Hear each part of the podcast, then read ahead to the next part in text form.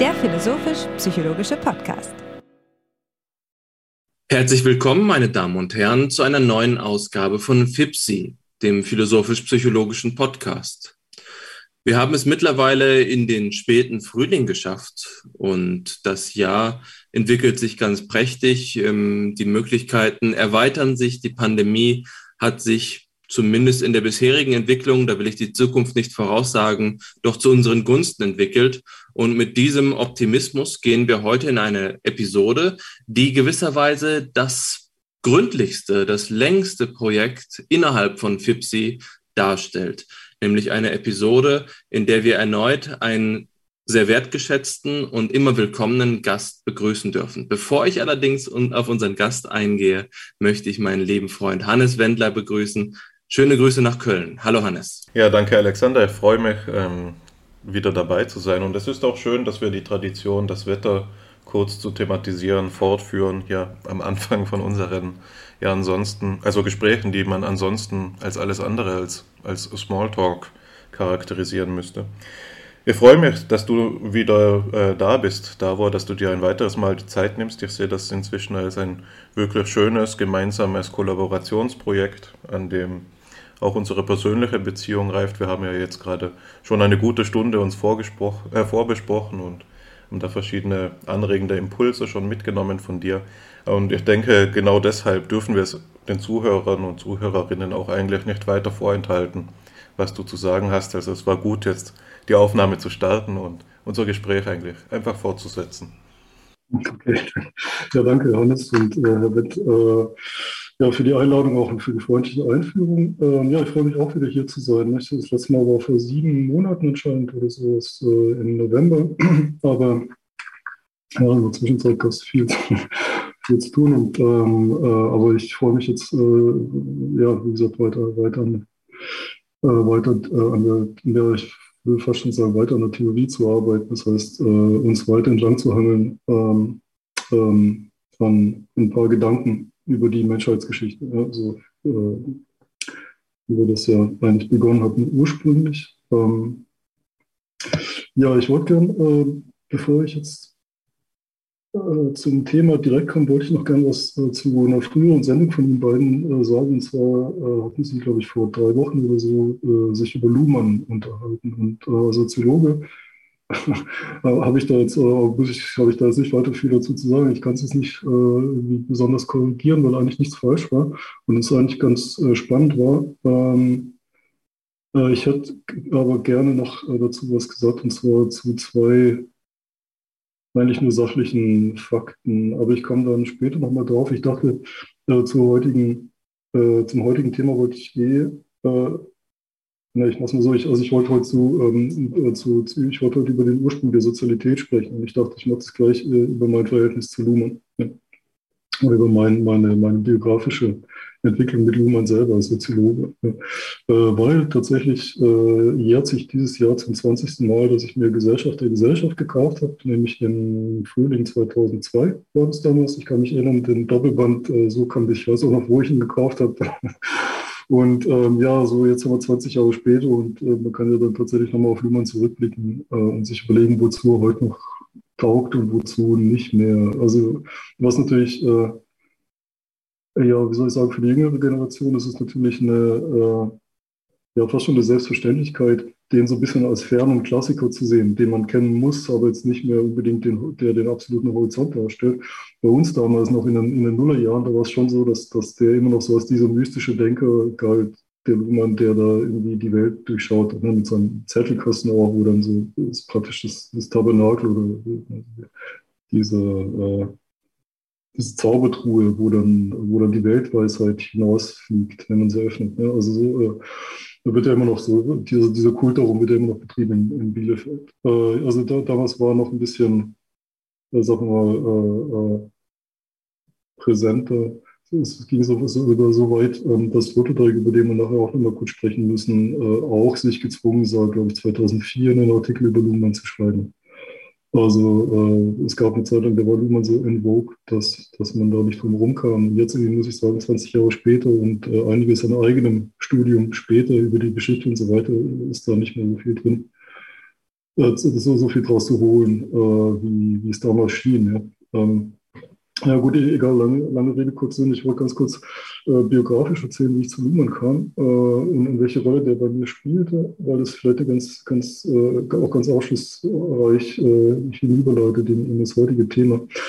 Und zwar hatte ich mich als junge, ja, als Kind im Prinzip äh, relativ früh schon beschäftigt mit, ja, mit, mit ja, sagen, mit, also mit ganz allgemein mit populärwissenschaftlichen Themen. Also mit, ich, äh, als, als, als Kind mit zehn Jahren habe ich Geo gelesen oder die PM, dieses Peter Moosleitner, das interessante Magazin, falls das jemand noch kennt. Ich weiß gar nicht, ob es es heute noch gibt. Äh, also sozusagen, ich war, ich war immer sehr, sag ich mal, wissenschaftsorientiert und war dadurch eben vertraut auch mit physikalischen Theorien, sagen wir, von der Relativitätstheorie, Quantentheorie, Theorie komplexe äh, äh, Systeme, wie, wie der Körper funktioniert, also DNA, Gene und sowas.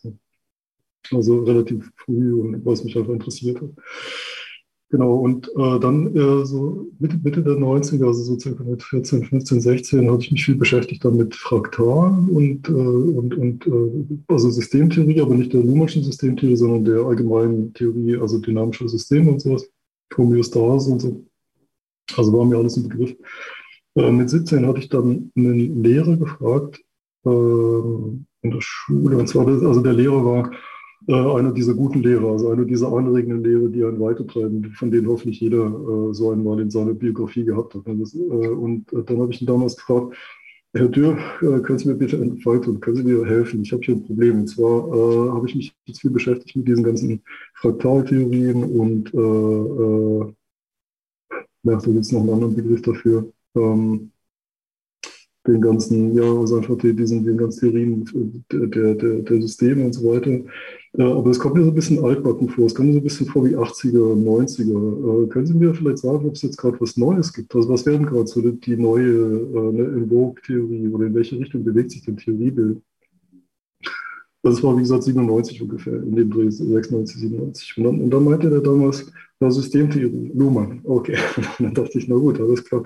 Weil es war noch auf dem Gymnasium, 11. Äh, oder 12. Klasse oder so, und ähm, äh, ich hatte jetzt keinen richtigen Zugang zu Luhmann, äh, bis auf einen Artikel in einem Geo-Sonderheft über Fraktale, wo die dann versucht haben, Luhmanns Systemtheorie als irgendwie selbstähnlich oder rekursiv äh, äh, darzustellen. Also in dem Zusammenhang war dann Luhmanns Theorie ähm, wurde die da aufgeführt.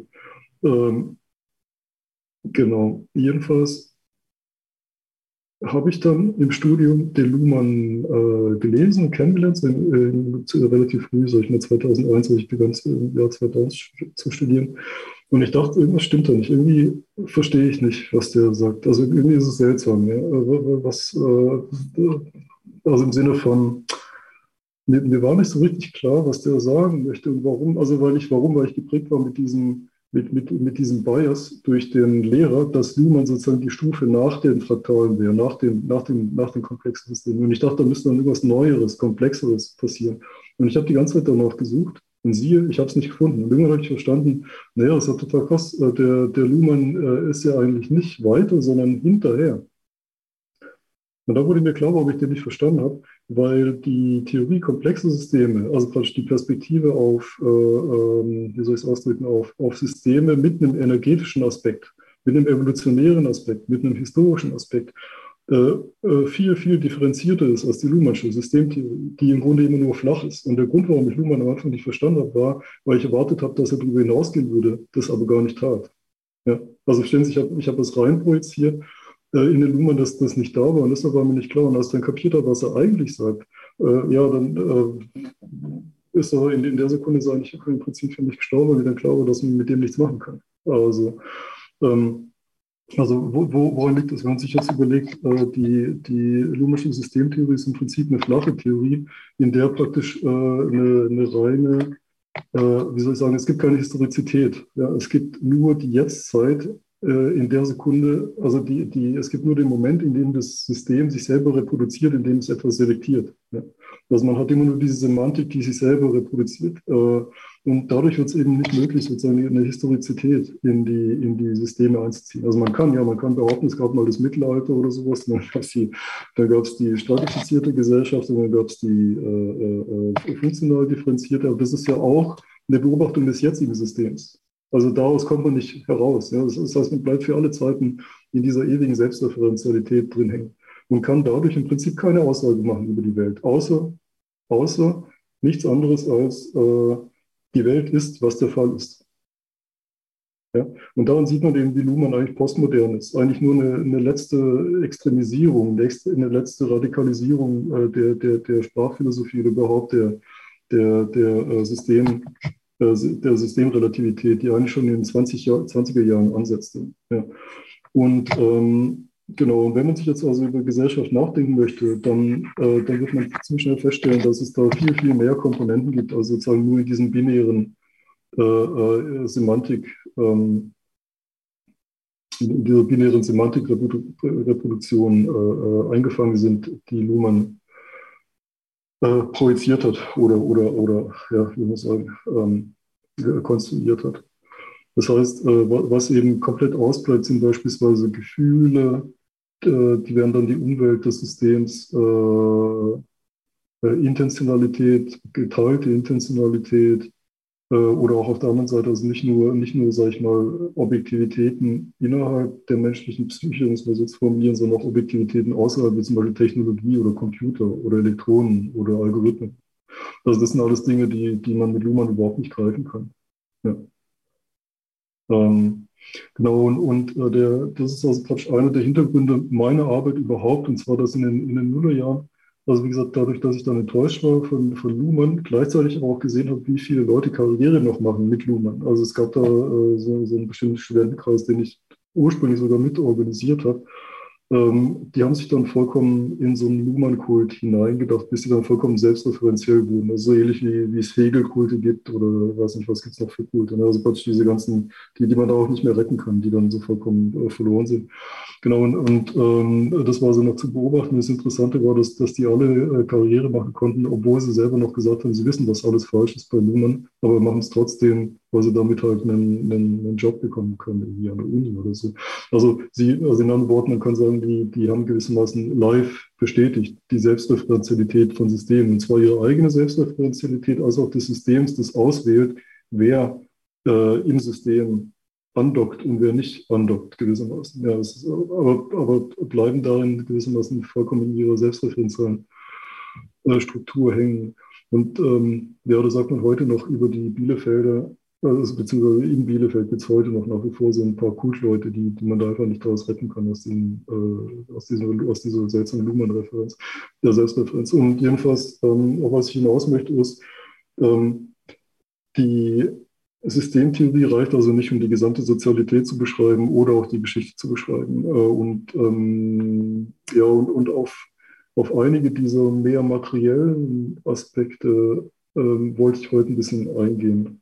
Ja, dann wollte ich noch eine kurze, aber äh, dann wollte ich noch kurz, kurz was zu Luhmann was sagen, bevor ich habe das Gefühl, vielleicht haben Sie ja ein paar Kommentare zu meinem, zu dem Abriss hier meine, meines, meine, meines Verhältnisses zu Luhmann. Ja. Äh, zur letzten Sitzung wollte ich noch kurz was korrigieren. Äh, äh, Herr Wenz, Sie haben gesagt, Luhmann begann die Systemtheorie in den 80ern zu entwickeln. Das ist irgendwo reingeworfen. Ja, es ist nicht wichtig, ob Sie das jetzt im Kopf haben oder nicht.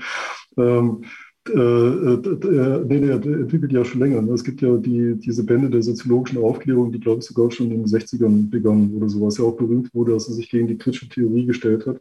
Und es gibt im Grunde zwei Luhmanns. Also praktisch die, der, der in den 80ern begann, äh, so, da kann man sagen, hat sich die Systemtheorie losgelöst und wurde sozusagen Welt, also von der Welt gewissermaßen losgelöst. Es gibt also diesen ersten, der bis in die 80er, bis soziale Systeme und den zweiten, äh, wo er dann selber selbstreferenziell geworden ist und, und dann so, so, eine, so ein Systemmystizismus begonnen hat äh, zu produzieren. Ja.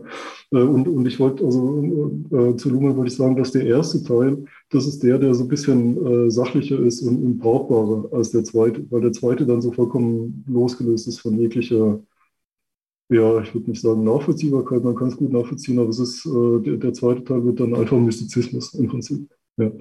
Äh, da, da überdehnt er das. Aber äh, was, was, was an ihm sehr gut ist und sehr wichtig ist, eben überhaupt die Einführung Gesellschaften als Systeme beschreiben zu können, ja, also überhaupt begreifen zu können als selbstreferenzielle Systeme.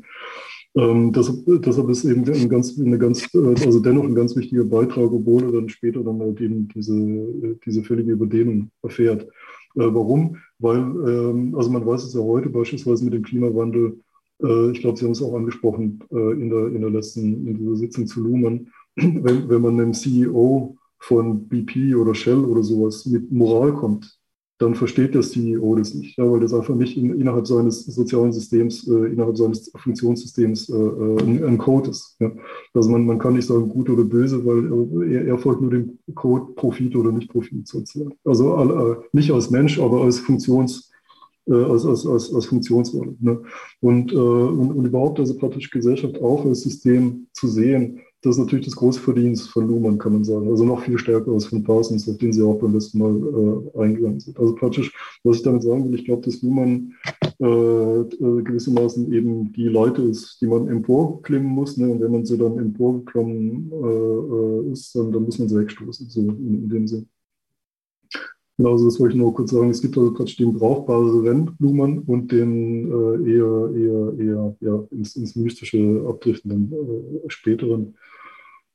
Ähm, genau, das war das eine. Und dann vielleicht noch eine kleine Anekdote, eine, eine juicy Anekdote, wenn ich so darf. Also eigentlich soll man, weiß es nicht, ob man so über, über Tote sprechen darf, aber es ist, gab ja damals das Gerücht, äh, Sie sagten, Luhmann wäre dann 97 oder ich weiß nicht, 98 an Krebs gestorben. Das ist nicht so sicher. Äh, niemand weiß es, um genau zu sein. Ja, er ist dann plötzlich einfach verstorben. Es gab damals noch Gerüchte, dass es vielleicht was ganz anderes war, nämlich eine Geschlechtskrankheit vielleicht.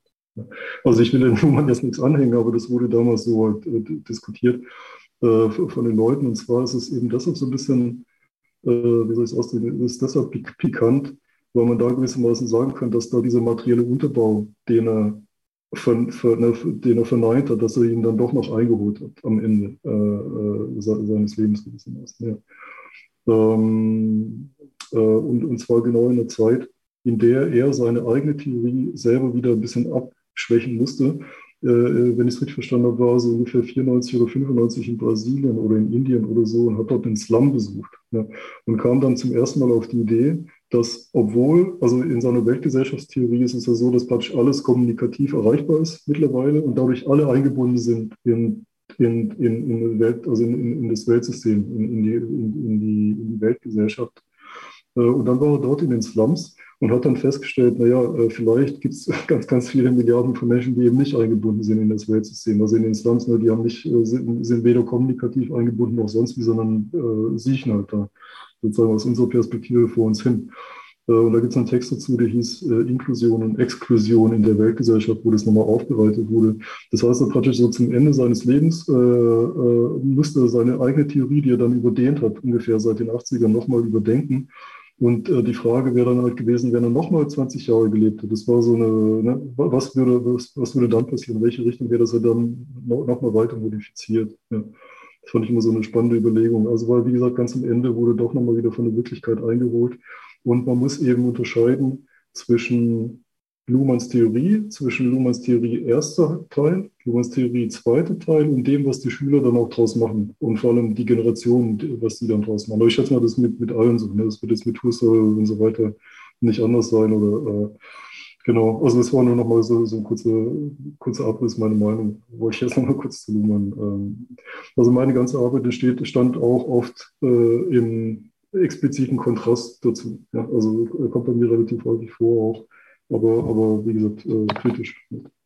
Äh, ich weiß es nicht, ob das überhaupt interessant war, aber ich, ich dachte, ich erzähle mal so ein bisschen. Also wie gesagt, der war damals sehr viel, äh, sehr viel äh, ja, populärer, sehr viel präsenter. Und heute ist eigentlich fast ja, kaum noch, kaum noch präsent. Ja. Oder ich höre von ihm relativ wenig. Man sieht es ja auch ganz einfach, äh, wenn, wenn man jetzt fragt Klimawandel, dazu hat er sich natürlich auch geäußert. Oder wenn man fragt, äh, können Sie uns Elektronen erklären oder können Sie uns einen Algorithmus erklären, dann ist da einfach Leere. Ja? Also, äh, und, und ist ganz zweifellos sind es ganz wichtige äh, gesellschaftskonstitutive äh, äh, Entwicklungen. Also praktisch ein, ein Algorithmus ist schon heutzutage gesellschaftskonstitutiv und genau das kann man eben alles nicht erklären. Das sind wirklich wertvolle Kommentare. Wir haben ja unsere Episode über die Systemtheorie mit der etwas lakonischen Distanz ähm, der Philosophen vorgetragen. Jetzt äh, sprechen Sie aus der Perspektive des Soziologen äh, in einer größeren Nähe zu Luhmann. Luhmann, der mit seiner Theorie ein Angebot an die Soziologie macht, eine Herausforderung, vielleicht auch eine Provokation. Was Sie dazu gesagt haben, dass es sich um eine flache Theorie handelt, die in den Mystizismus äh, ragt, ähm, der die Historizität entbehrt äh, und die ähm, sich überdehnt, das kann ich alles gut nachvollziehen. Dieses Begriffsgebäude, das symbolisiert wird durch die Zettelkästen, ist ja ähm, ein, ein quasi hegelianischer Systemaufbau, in dem sich eine, ähm, ein Turm errichtet wird, der an die Sprachverwirrung erinnert. Es ist eine Form der auf die Spitze getriebenen Forschung, die ja gerade auch durch ihre Redundanz wie ein Mantra wirkt. Ich kann es gut nachvollziehen, weswegen man diesem ähm, Systementwurf skeptisch gegenüberstehen kann, gerade auch weil Luhmann ja mit großem Selbstbewusstsein einen Universalitätsanspruch vorträgt. Allerdings ist es auch gerade darin so wertvoll. Ich glaube, das ist auch, was Sie zum Ausdruck äh, zu bringen versucht haben. Es ist etwas, bei dem man tatsächlich zu einem gewissen Grad zumindest konsequentes Denken, ähm, eine Richtung beizubehalten, finden kann, sodass die Systemtheorie dann ähm, zumindest so weit gedacht worden ist, wie sie reicht, um dann an inneren Widersprüchen oder Widersprüchen zur ähm, empirischen Faktenlage kollabieren kann. Das ist etwas, was ich da jetzt zugute halten möchte, dass jemand seine eigenen Gedanken, seine eigenen theoretischen Entwürfe konsequent genug aufrechterhält, weit genug etabliert, sie nicht nur im Entwurfstatus zurückhält, um dann tatsächlich in Konfrontation geraten zu können. Worüber ich nur noch sprechen möchte, bevor wir vielleicht wieder zur ähm, zur Sache der Kulturevolution zurückkehren können, ist die Frage der Schülerschaft. Und das ist tatsächlich etwas, was man jetzt ähm, sicherlich auch polemisch betrachten kann. Ähm, wie versuchen sich die Systemtheoretiker zu erhalten, die Systemtheoretikerinnen, wie versuchen sie ihre Position äh, zu erhalten. Das kann man sicherlich wissenschaftssoziologisch beschreiben. Ich habe nur ein Beispiel vor Augen. Ich kenne die Systemtheorie leider jetzt, wie gesagt, ähm, in der Episode zur Systemtheorie habe ich es zum Ausdruck zu bringen versucht. Sie gehört eher so zu einem Schatten meiner eigenen äh, geistigen Entwicklung. Ähm, ich habe mich mit Luhmann auseinandergesetzt, habe ihn dann aber eher fallen gelassen. Da gibt es nur den Fall Dirk Becker.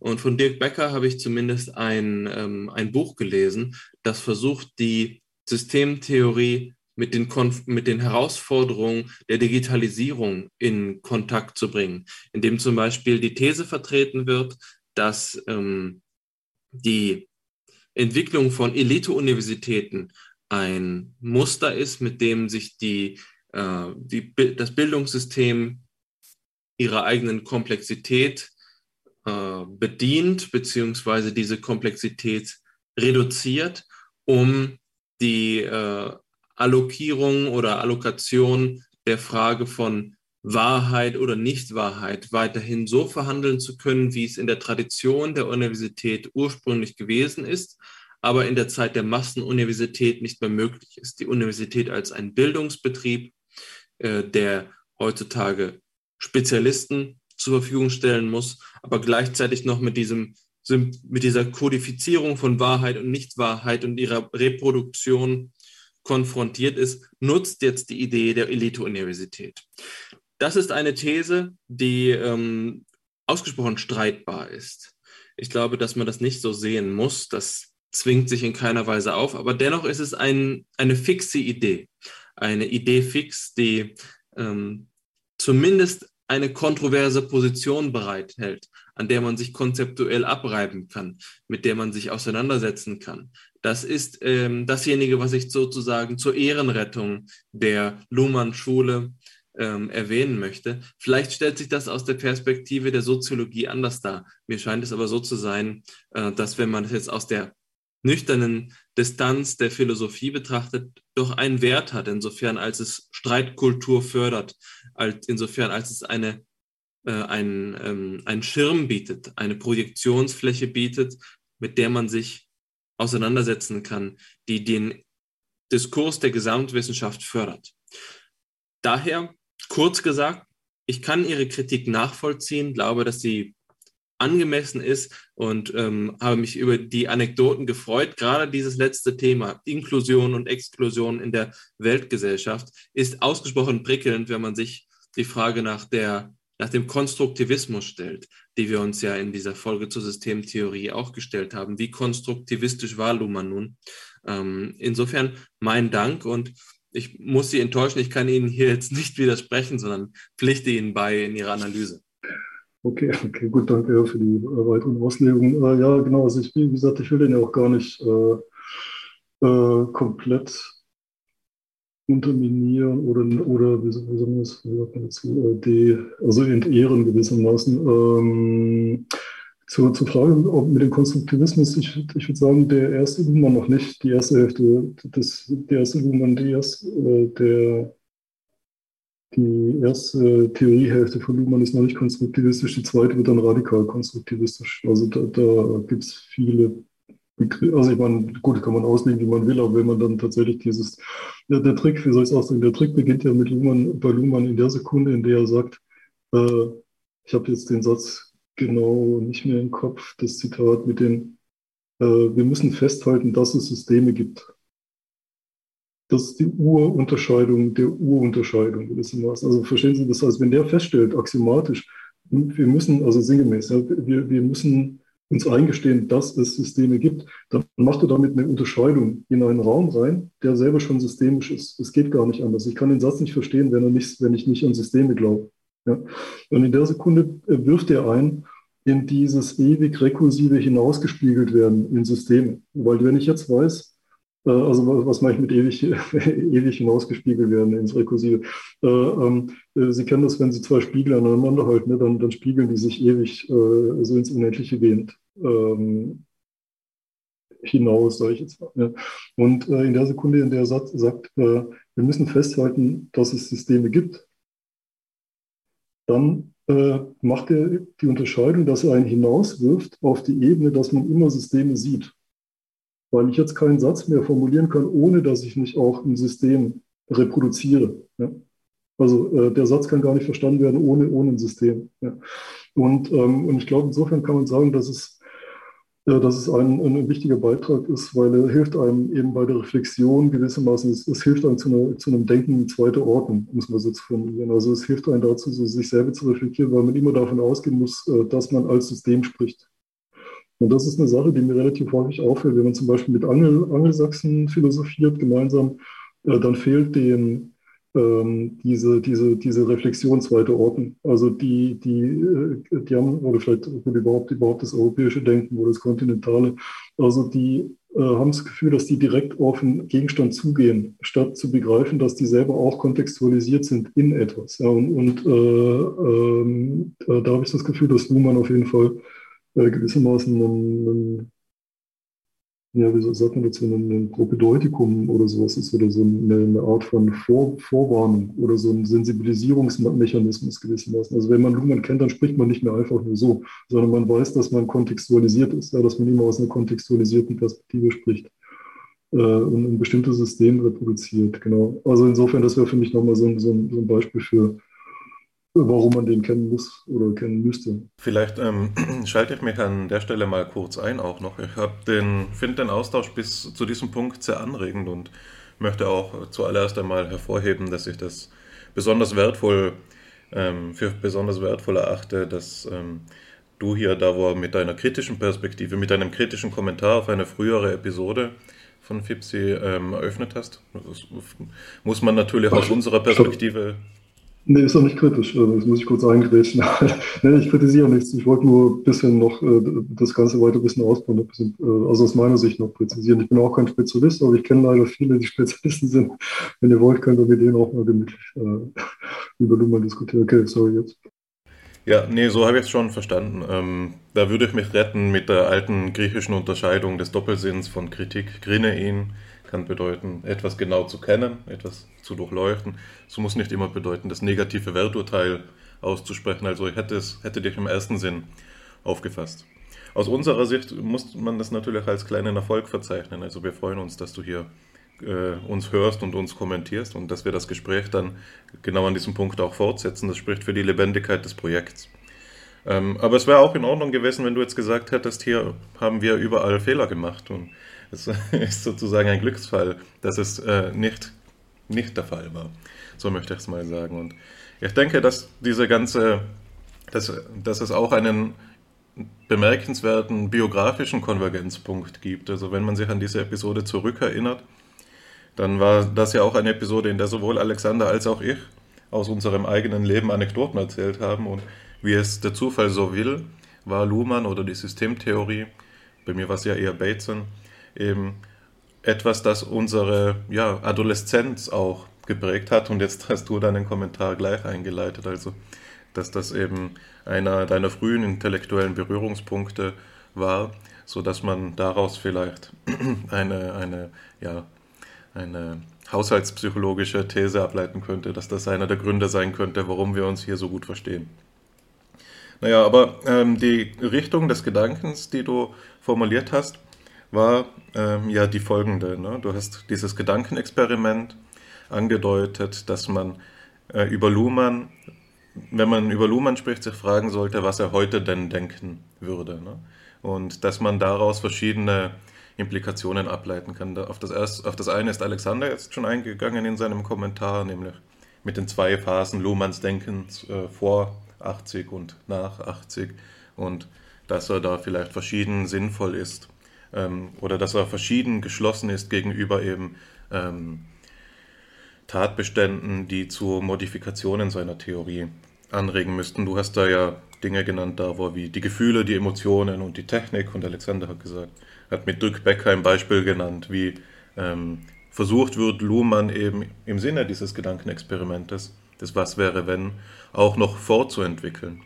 Ich möchte jetzt auf die andere, auf die Kehrseite dieses Phänomens eingehen, auf die du eben zu sprechen gekommen bist, äh, äh, Luhmann, da wo, wo du ähm, über den Karrierismus gesprochen hast und über die Luhmannianer, die sich da verkapseln und gewisserweise wieder besseren Wissens sich auf ihn einschießen.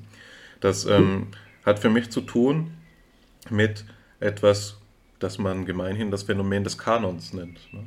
Der Kanon und sein Stellenwert im Wissenschaftsbetrieb ist natürlich etwas, das man kritisch bedenken muss, sowohl in der Philosophie als auch in der Psychologie. Und mir scheint es so, dass äh, diese, äh, diese Analyse über, der, über die, die Geschlossenheit dieser ähm, Systeme, dieser Rezeptionssysteme auf der einen Seite zu Recht Frustration an äh, verursacht, aber auf der anderen Seite auch eben so etwas in sich trägt wie eine Selbstverständlichkeit. Ne?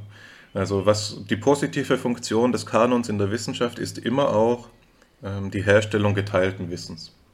Und damit einen, einen gemeinsamen Hintergrund zu etablieren, der auch über die Fächergrenzen hinweg ähm, verfügbar ist, der das Gespräch allererst ermöglicht.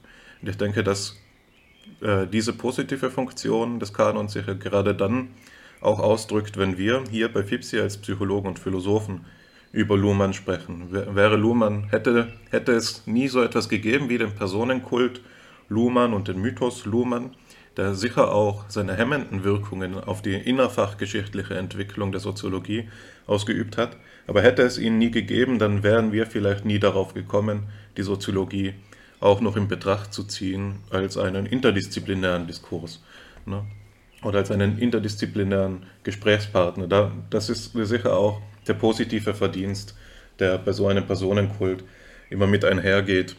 Ich will jetzt nicht sagen, ich, ich will das nicht als Apologie verstanden wissen, ich will nicht sagen, äh, Personenkult ist gut und Kanon ist unproblematisch, aber ich möchte sagen, dass äh, man beide Seiten sehen sollte. Also es gibt da eine Hemmung der Forschung, aber es gibt auch eine Anfeuerung, eine Befeuerung der Forschung eben dadurch. Und Ich sehe es auch so, dass man das Ganze ja schön abgrenzen kann durch diesen feinen sprachlichen Unterschied zwischen einer Luhmannschen Theorie und einer Luhmannianischen Theorie. Also wenn man heute noch Luhmannsche Theorie betreibt, dann würde die Davosche, die Löfflersche Kritik anbringen. Hier gibt es eine Reihe von Phänomenen, die Luhmanns Denken von Anfang an nicht begreifen kann. Gefühle, Technik und so weiter. Aber wenn man eine Luhmannianische Theorie entwickelt, also eine, die bloß im Geiste Luhmanns ist und seine Theorien eben weiterentwickelt, dann kann man eben sagen, ja, was müssen wir denn ändern im Sinne des Gedankenexperimentes an unseren Voraussetzungen, um den Blick zu erweitern. Und mir scheint es so, äh, das vulgarisiert natürlich jetzt auch zu einem gewissen Grad unsere, unsere Gespräche vom letzten Mal, aber mir scheint es zu einem gewissen Grad so, dass dein Denken da doch auch in diese luhmannianische Richtung gehen könnte, dabei, oder nicht? Wenn du eben eine im weitesten Sinne systemtheoretische Analyse ähm, der Universalgeschichte vorlegst. Das soll nicht heißen, Luhmann ist dein einziger Gesprächspartner, aber die Ideen, die Luhmann dort vorlegt, weisen doch eine gewisse Strukturanalogie zu dem auf, was du da denkst. Zumindest vielleicht mehr als die von Hegel oder anderen ähm, Proponenten, die in Frage kämen. Also das möchte ich dir einmal zurückgeben als ähm, eine kleine, sicher auch absichtlich provokativ gestellte Frage, die uns vielleicht auch, auch hinführen kann auf das eigentliche Thema der heutigen Sitzung, dann den Ursprung der Sozialität. Ja, ja, ja, okay. Gut, wunderbar. Jetzt hast du mich tatsächlich provoziert. Ähm, nee, stimmt schon, ja, da ist was dran. Natürlich, äh, aber das wird jetzt auch kompliziert, äh, das tatsächlich so aufzuschlüsseln. Ich glaube, wir kommen dann später nochmal drauf. Äh, ich komme, ich antworte gleich ausführlich, aber äh, mir fällt gerade was ein. Du hast gerade gesagt, äh, haushaltspsychologisch, ja oder wie man so auch schon schön sagt, küchenpsychologisch, dann kam ich so auf den Gedanken, warum gibt es eigentlich nicht haushaltssoziologisch und küchensoziologisch? Ne, ist eigenartig. Äh, das ist ein interessantes Phänomen, dass, dass, ähm, dass die Leute zwar nur glauben, dass man sozusagen die Psyche durchschauen kann, aber niemand auf die Idee kommt, dass man auch die Gesellschaft durchschauen kann. Äh, und, und dass jeder von uns gewissermaßen so eine Küchensoziologie im Kopf hat die ganz anders ist, als was da wirklich passiert. Genau wie in der Psychologie auch. Ne? Also so wie jeder so Küchenpsychologie sichert gewissermaßen. Das ist meistens äh, doch äh, sehr viel weniger komplex, als was da draußen wirklich passiert. Und so ist halt auch mit der, mit der Soziologie. Nur die Leute glauben es nicht oder wollen es nicht glauben, oft, ähm, weil sie das Gefühl haben, dass eigentlich alles ganz gut im Überblick also alles innerhalb ihrer Lebenswelt eigentlich ganz, ganz klar im Überblick ist, äh, in ihrem Überblick. Ähm, ja, jetzt ähm, zur Frage, ähm, ja, das ist eben dieses, diese Ahistorizität. Ähm, also ich glaube natürlich an die Selbstreferenzialität von Systemen. Was, was mir bei Luhmann halt immer gefehlt hat, war die, war, war die Geschichtlichkeit. Also natürlich weiß ich, dass er Geschichtlichkeit hat, nur äh, nur lese ich da nichts über, also wie soll ich es ausdrücken? Äh, es ist ja so, äh, äh Luhmann denkt im Prinzip die, die Gesellschaft als einen emergenten Prozess und diese ganze Realitätsunterbau, äh, also äh, Psyche ist ja dann die Umwelt ne, der, der, des Systems, die, der Körper, die Biologie, die Physik, Chemie und so weiter, das sind alles außerhalb des Systems, ja, des gesellschaftlichen Systems. Gesellschaftliches System heißt ja, sich auf etwas beziehen, gemeinsam sich auf etwas beziehen zu können gewissermaßen. Und das ist aber eine, äh, eine emergente Stufe in dem Sinne, äh, über dem. Und das geht eigentlich zurück, also über, die, über dem, wie soll ich es ausdrücken, über den Inhalten, die uns vorkommen, als wären es Inhalte. Wie soll ich das formulieren? Ähm, es geht zurück auf Dürkheim im Prinzip und auch überhaupt auf die Idee der positivistischen äh, Wissenschaft kennen Sie das, ne? Die Dürkheimsche, also Soziologie ganz oben, die Königin der positiven Wissenschaften, weil die alles vereint. Dann kommt die Psychologie, dann die Biologie, dann die äh, Chemie und dann die Physik, ne? diese, diese positivistischen Stufen. Und bei Luhmann ist halt so, dass er praktisch die Gesellschaftlichkeit sozusagen vollkommen ablöst als eine emergente Stufe, die abgelöst ist von allen anderen Stufen und dann eben eigene Mechanismen äh, äh, mit sich bringt. Und äh, genau das halte ich auch für überdehnt, weil man, ähm, weil man dadurch dann praktisch die, ja, wie soll man sagen, die, die Umweltlichkeit der Umwelt herausschneidet, gewissermaßen. Äh, die Umweltlichkeit des Systems, ja, äh, äh, herausschneidet und, und ähm, ja, wie soll ich es formulieren, die Also nehmen wir beispielsweise Umweltschutz, äh, Umwelt- oder Klima, Klimakatastrophe. Also die Klimakatastrophe wäre dann äh, ein, ein, systemisches Konstrukt, weil wir uns darauf beziehen. In, in der strengen Luhmannian, im strengen Luhmannianismus. Ja. Und äh, das kann ja nicht wirklich funktionieren. Also genauso wie es dann auch keinen Organismus gibt und keine Organik und so weiter. Ne? Ähm, es stimmt zwar, dass, äh, dass gewisse Systeme oder manche Systeme selbstreferenziell sind. Das heißt aber nicht, dass, dass, äh, dass die Selbstreferenzialität dann die Gesamtgesellschaft ausmacht. Also so ungefähr würde ich ich formulieren. Und meine Nähe zu Luhmann ist vielleicht die, ähm, dass das mich fasziniert hat oder dass ich zustimme, sage ich jetzt mal, dass er, die, dass er Gesellschaftlichkeit auf so einer abstrakten Ebene, aus so einer prozessualen, mechanistischen beschreibt. Also weg vom Subjekt. Ja?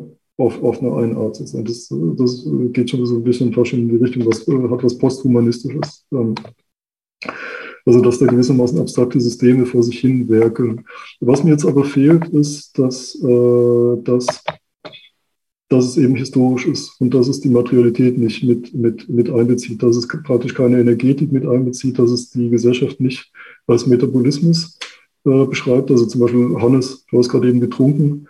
Äh, du bist ein Metabolismus. Ja, wir sind ein Metabolismus. Äh, das heißt, es führt kein Weg dran vorbei, das, das auch von der, von der Perspektive aus zu sehen. Das heißt also, die, die Luhmannsche Systemtheorie äh, ermöglicht, bestimmte Nischen auszuleuchten, ist aber definitiv, obwohl sie sich so gibt, keine, keine Universaltheorie.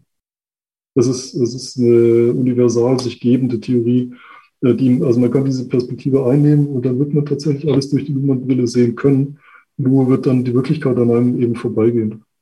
Ja, so ungefähr würde ich es grob.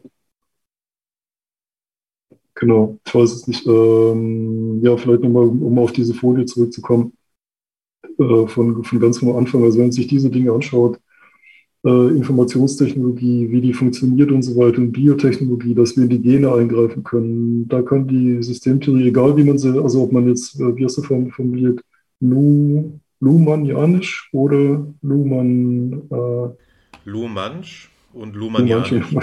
Okay, genau.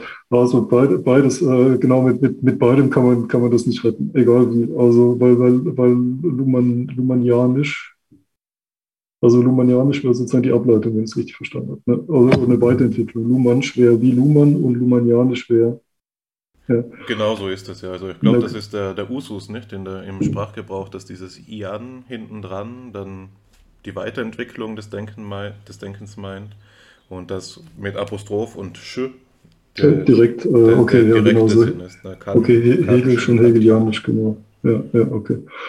Äh, genau, genau. Okay, also äh, äh, Luhmannianisch, ja, aber das, das, das geht nicht auf, man muss das ganze Gebäude abreißen im Prinzip. Also man, man könnte es, man kann, es gibt keine Weiterentwicklung, wenn man dann nämlich die Materialität einführt, dann muss man es doch wieder revidieren. Also das ganze, die ganze Axiomatik ne, des, des, des Gebäudes.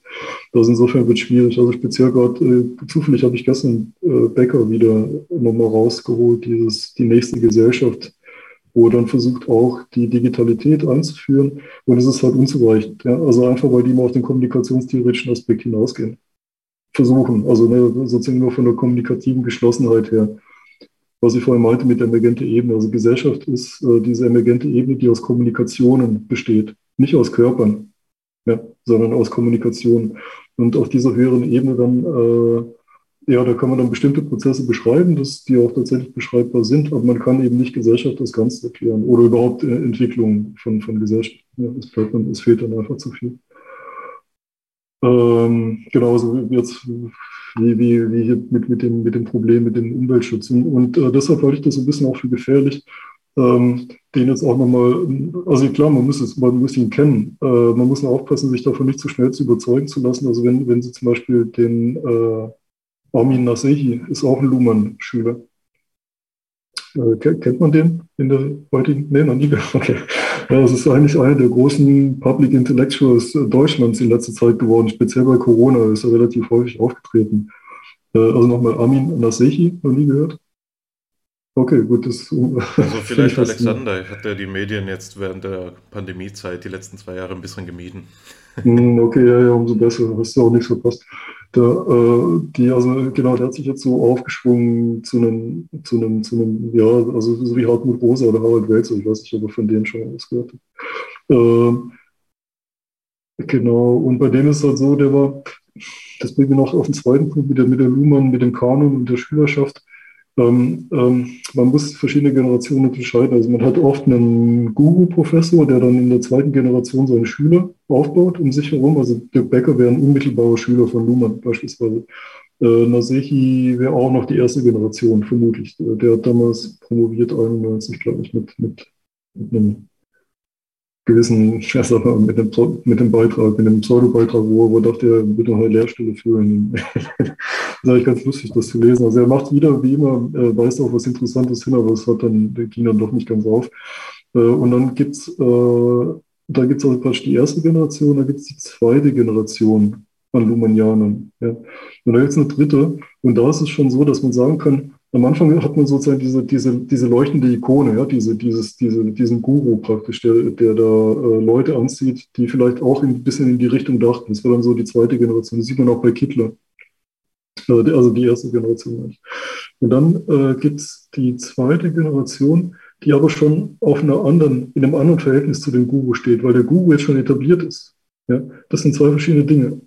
Das heißt also, man hat den Guru, der neu auftaucht und irgendwie spannende Dinge macht, und dann hat man eben einen, einen, einen kanonisch gewordenen äh, öffentlichen Intellektuellen, ja, der, der kanonisch wurde, weil er vor allem von den Feuilletons und vom etablierten Betrieb als solcher äh, hochgejazzt wurde sozusagen. Also äh, das heißt, wir haben also nochmal einen ganz anderen Typus von Mensch. Versteht ihr, was ich hinaus möchte? Das heißt, wir haben die in der ersten Generation bestimmten Typus, äh, der sich dahin hingezogen fühlt, aber in der zweiten Generation schon ein ganz anderer Typus, der dann hingeht. Äh, und, und deshalb, was jetzt, ob man das Karrierismus sagen möchte oder nicht, das ist eigentlich egal. Der, der, Punkt ist nur der, dass das die zweite Generation dann tatsächlich auch nichts hervorbringt von sich aus, sondern eher gewissermaßen in dieser Aura-Wolke reitet. Ja. Also das ist, äh, das ist dann so der, ähm, der, der, der Punkt. Und das sieht man dann auch bei, ähm, ähm, genau, jetzt weiß ich was ich hinaus wollte mit den Hegelianern. Genau, bei den Hegelianern war es ja genauso. Man, man hat dann eine, eine Theorie, einen, einen Guru, da gibt es den ganzen Hype drumherum und die ganzen Kultfollower und dann in der zweiten, dritten Generation wird es dann eben auch ein bisschen differenziert. Äh, bei Luhmann gab es nicht mehr so viel zu differenzieren. Es gibt dann zwar diese äh, großen äh, Folgeprofessuren wie zum Beispiel äh, Bettina Heinz. Äh, übrigens, deren, deren Arbeiten sind immer sehr lesenswert. Also die hat zum Beispiel Luhmann oft sehr, sehr auf, auf sehr nützliche Weise angewandt, muss ich sagen. Also äh, da muss man sagen, da hat man tatsächlich so Anwendungsfälle, äh, ähm, äh, die, die, die Luhmann super bestätigen. Ja, da gab es immer andere, jetzt soll ich vergessen, wie die alle hießen. Ja. ja, auf was ich hinaus wollte, so ein bisschen wie bei Revolution ähm, also nicht wissenschaftlichen, sondern politischen Revolution. Also die erste Generation hat ja ein bestimmtes Problem, also wird unterdrückt oder möchte die Gesellschaft verändern aus irgendwelchen Gründen. Und die hat dann ein ganz, ganz klares Problem vor sich, also einen, einen, einen, einen Zustand, der überwunden werden muss, muss man so formulieren. Und die kommen dann mit einer bestimmten Ideologie und einer bestimmten Problemstellung an die Welt ran, machen dann die Revolution und dann passiert die Revolution und in der zweiten Generation, die Nachfolger von denen, die hatten ja ursprünglich gar nicht das Problem. Die hatten ja gar nicht diese Relevanzzusammenhänge. Die hatten ja gar nicht diese Ideologie oder diese, diese, diese, diese Ungerechtigkeit in sich. Ja. Das heißt also, die zweite Generation, die dann hochkommt nach der Revolution, kann ja nur äh, Apparat-Reproduzent äh, sein. Weil die können nicht mehr die gleiche Ideologie haben. Verstehen Sie? Weil in der ersten Generation äh, äh, kommen die an die Macht, die eine bestimmte Ideologie haben und die auf eine bestimmte Art durchziehen. In der zweiten Generation gibt es diese Probleme gar nicht mehr. Das heißt, die können gar nicht mehr die gleiche Ethik haben, die können gar nicht mehr die gleiche Moral haben. Ja, wie, die, wie die der ersten Generation, der von Revolutionären. Ja. Und äh, äh dadurch, äh, also man kann sagen, man, man wird dann verbeamtet oder das Ganze wird verapparatisiert. Ja. Und die, die dann hochkommen, sind eben ein ganz anderer Typus von Mensch als die, die ursprünglich die, die Revolution gestartet haben. Also so ungefähr kann man das dann auch sehen mit den ganzen Schülerschaften der dritten, vierten und fünften, wie auch immer, Generation. Also normalerweise über eine dritte geht es ja dann nicht hinaus. Ja. Und äh, das äh, ist ungefähr das Gleiche, wie, wie, wie Sie gerade sagten, wie bei Hegel und, äh, und, und, auch bei Luhmann. Und äh, das, das Problem ist jetzt halt folgendes. Äh, deshalb, ich habe nichts gegen die Kanonisierung, sondern ich habe was dagegen, dass es dann selbstreferenziell wird.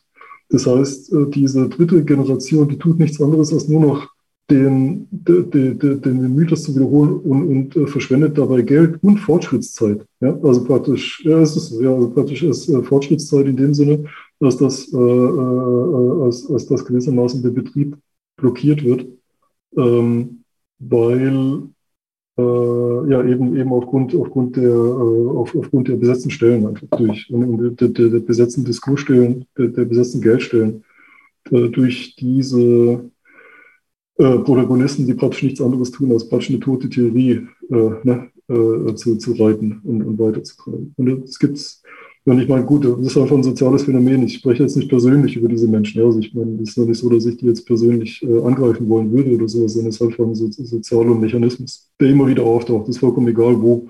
Das kann in der Kunst sein, das, das kann in, in, in der Wissenschaft sein oder wo, wo auch immer. Ja. Genau. Und äh, okay, jetzt vielleicht noch ein letztes Wort meinerseits. Und der, der Grund, äh, ich glaube, wir haben immer noch die Folie hier zu stehen, äh, warum mich das so frustriert hat in den, in den Nullerjahren, dass die Leute an Luhmann festhalten, obwohl sie wissen, dass es falsch ist, obwohl sie sozusagen darauf hingewiesen werden, äh, dass es falsch ist, äh, war einfach, dass es, ein, dass, es, dass es eine entscheidende Zeit war. Ja, es war äh, die, die Nullerjahre waren bezüglich Klimawandel, bezüglich äh, der, unserer Ausrichtung, wie wir in Zukunft mit Technologie umgehen werden und sowas war, war absolut entscheidend. Weil da wurden die Weichen gestellt. Ja. In den Nullerjahren konnte man sich überlegen, äh, wollen wir in Zukunft drei Liter Autos? Den Begriff kennen Sie wahrscheinlich gar nicht mehr, weil er schon, äh, äh, weil er schon längst äh, von, von den Medien sozusagen äh, äh, totgeschwiegen wurde. Es gab es mal, es gab die Diskussion in den Nullerjahren ganz am Anfang, dass alle Autos maximal drei Liter verbrauchen sollen, was technisch möglich ist. Nur fahren sie dann eben nicht mehr 250, ja, sondern eben 80 bis 100. Also in den Nullerjahren hat sich entschieden, wollen wir 3-Liter-Autos oder SUVs? Ich muss nicht sagen, in welche Richtung, in welche Richtung dann die Entscheidung gefallen ist. Und, und wir alle haben uns das entsetzt angeschaut, weil in den, aus den 90ern heraus äh, kommend war eigentlich klar, dass wir jetzt langsam was machen müssen wegen dem Klimawandel. Ja? Also gegen, also gegen, gegen, gegen den Klimawandel. Und, ähm, und das, das war so absolut entsetzlich. Äh, also man sieht, man fährt auf den Abgrund zu die einen fantasieren irgendwas von selbstreferenziellen Systemen und Luhmann, die anderen äh, kaufen sich SUVs plötzlich, als ob sie die brauchen würden. Ähm, also mittlerweile, ich weiß nicht, ob Sie es mitbekommen haben, die SUVs in Amerika sind mittlerweile größer als die Panzer im Zweiten Weltkrieg im Schnitt. Also die haben jetzt äh, die Größe von, von, einem, von, einem, von einem Zweiten Weltkriegspanzer erreicht, also irgendwie fünf Meter und irgendwie drei Meter breit oder so. So eine Art von, ja, also schon absurd. Ähm, äh, jedenfalls, was ich damit sagen will, das ist der Grund, warum, warum, warum ich da ein bisschen stärker gegen Luhmann ähm, ähm, spreche. Also nicht gegen Luhmann an sich. Äh, der hatte ja ein wichtiges, äh, also er hat eine wichtige Korrektur in die Soziologie eingefügt, nämlich die Selbstreferenzialität. Aber äh, gegen die dritte, vierte Generation, da würde ich dagegen sprechen, weil die nicht hilfreich ist im, im Angehen der Probleme, die für uns anstehen.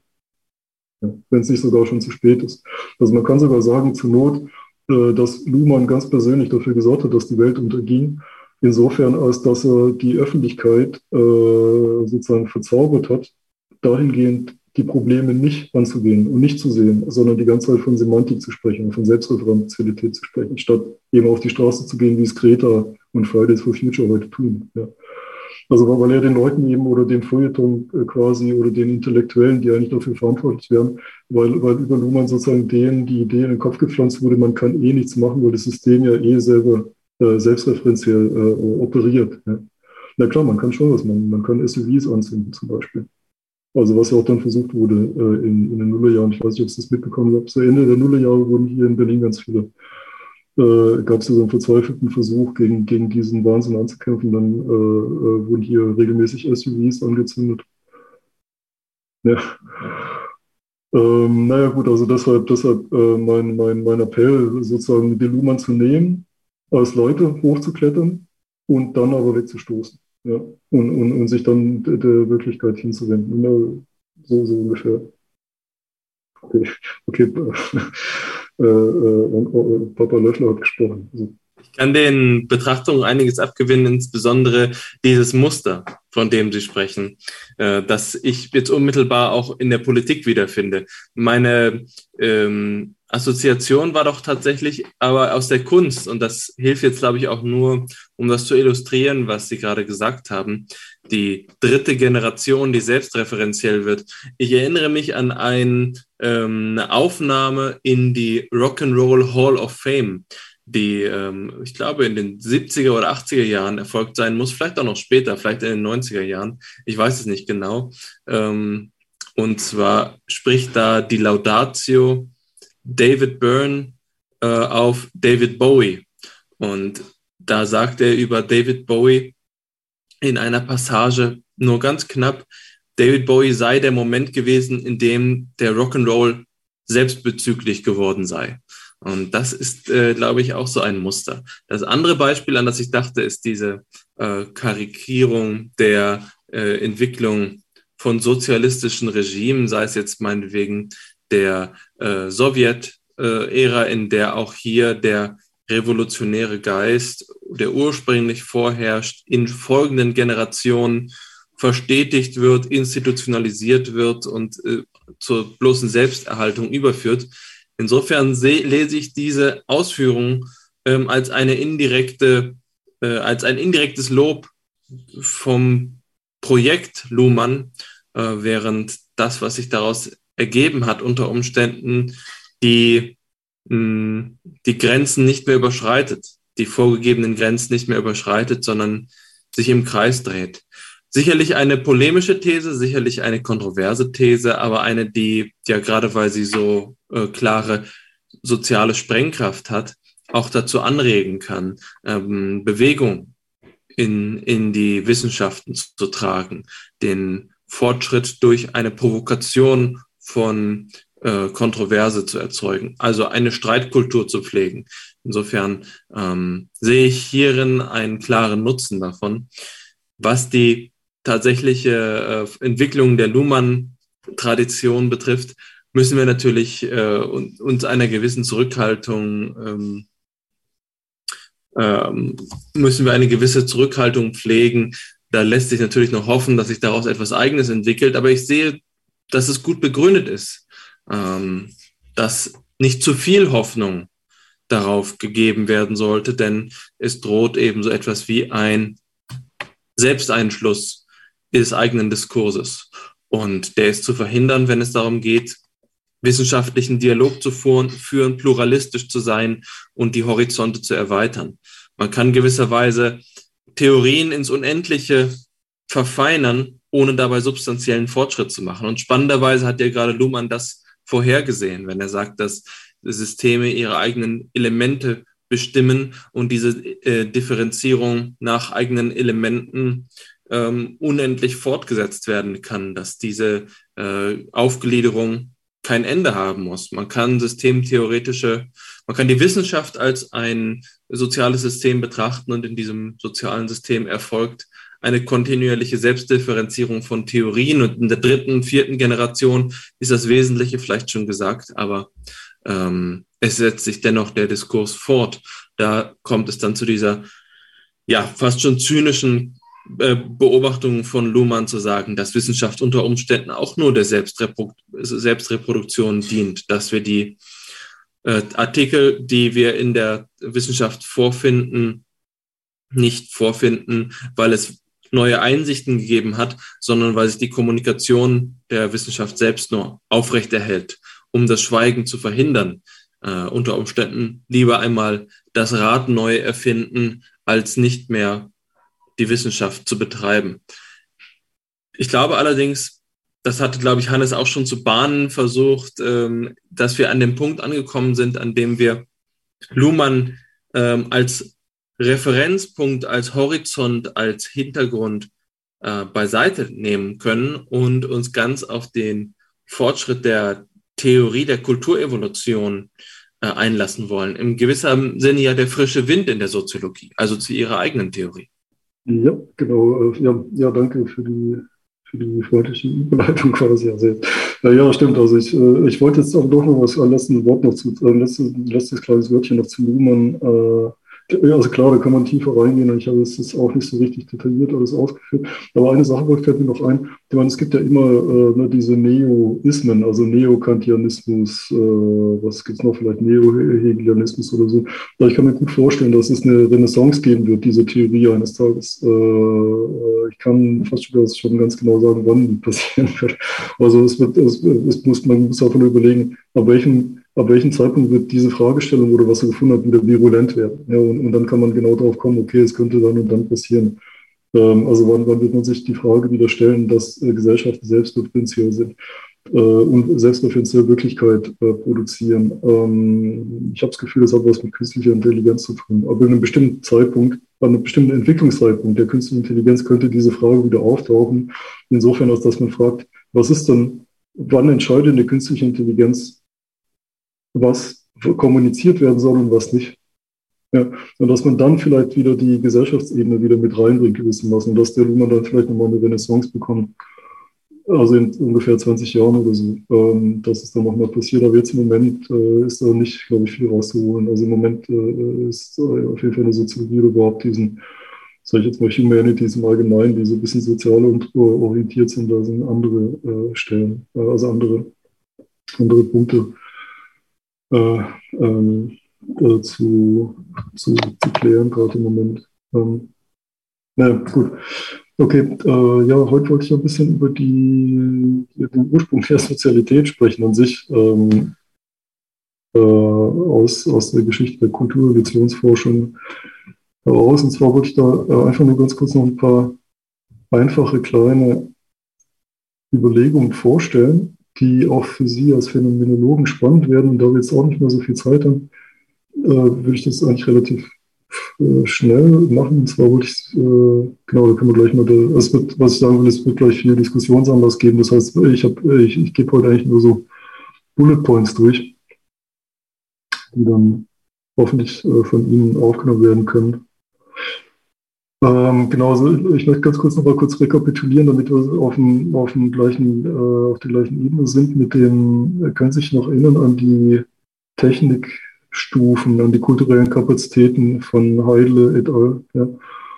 Ähm, ich gehe noch mal ganz kurz durch. Vielleicht, äh, also wir, wir können empirisch stellen wir ja fest, dass wir diese, diese, also mindestens vier, man kann das noch vielleicht ein bisschen feiner äh, differenzieren, also jedenfalls diese mindestens vier äh, Technikstufen haben, äh, die auch notwendig aufeinander aufbauen. Also ganz am Anfang die modulare, ja, vielleicht kommen wir nochmal noch mal früher, also Basiskultur findet man schon bei Primaten, ne? also Werkzeuggebrauch im Sinne äh, von, äh, von, mh, hm, von, von der Verwendung eines Gegenstands als Werkzeug, aber noch nicht Produktion eines Gegenstands zum Werkzeug hin. Ne? Also ähm, hier gibt es auch noch keine Kumulation und so weiter. Das wäre also vor, vor, vor der ersten menschlichen äh, Entwicklungsstufe oder vor der ersten homininen Entwicklungsstufe. Dann kommt also die erste Hominine, wo Werkzeuge hergestellt werden. Man verwendet ein, Werkzeug, äh, ein Gegenstand, um den anderen in einen Gegenstand, äh, in einen anderen Gegenstand in ein Werkzeug zu verwandeln. Dann gab es die äh, paar Millionen Jahre später sozusagen, äh, taucht dann die kompositäre kulturelle Kapazität auf ja, eben wo man Kompositwerkstoffe hat, äh, Klebstoffe, Schnüre und so weiter, also worin zwei an sich getrennte Elemente zu einem verschmolzen oder zusammengefügt werden. Ja. So einen neuen Werkzeugtyp.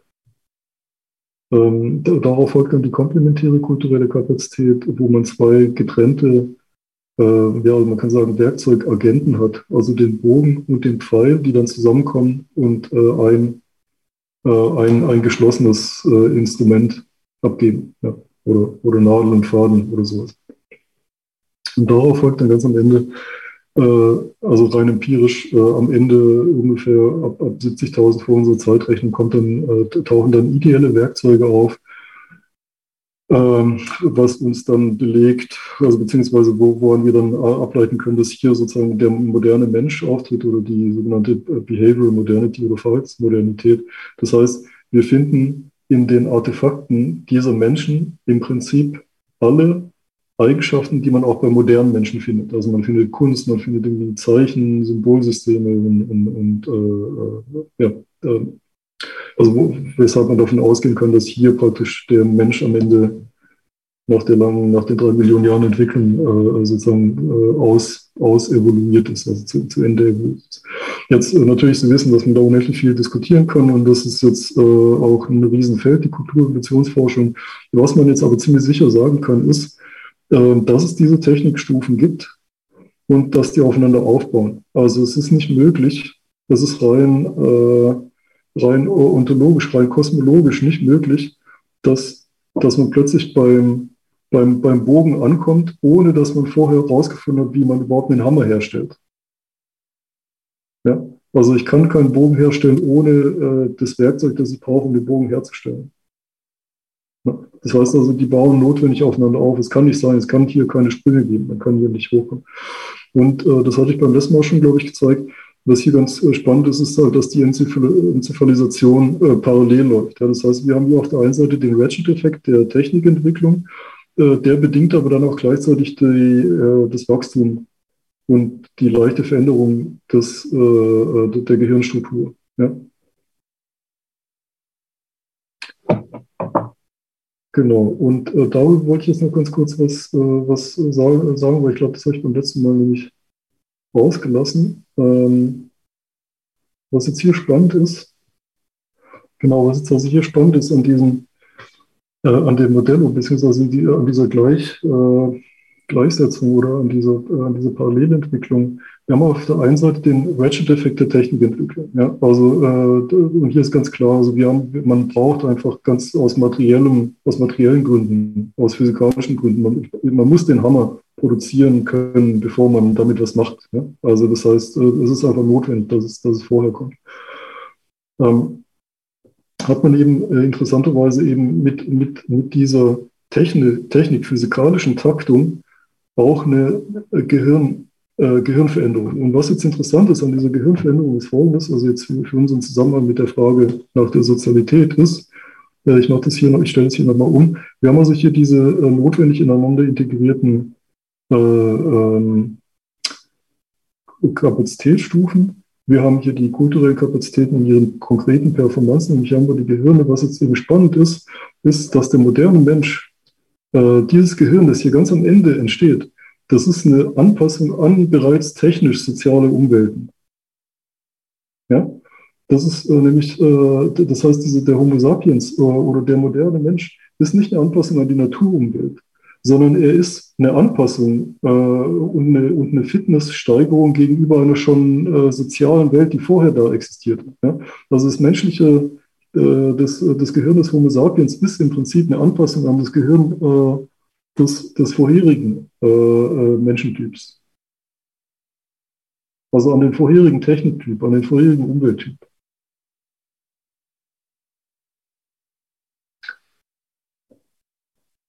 Ja, also ich weiß nicht, ob das, ob das klar ist. Ja, das heißt, also wir haben jetzt nicht eine Anpassung an die Natur mehr, sondern tatsächlich an, an eine, bereits eine Technikstruktur. Ja, das heißt, das moderne Mensch, das moderne Gehirn ist angepasst an eine technisch-soziale Umwelt und nicht an, an, an nur an die Naturumwelt. Also, also, also kurz um es kurz zu machen, also an, an, an eine Welt, die diese Gehirne enthält. Ähm,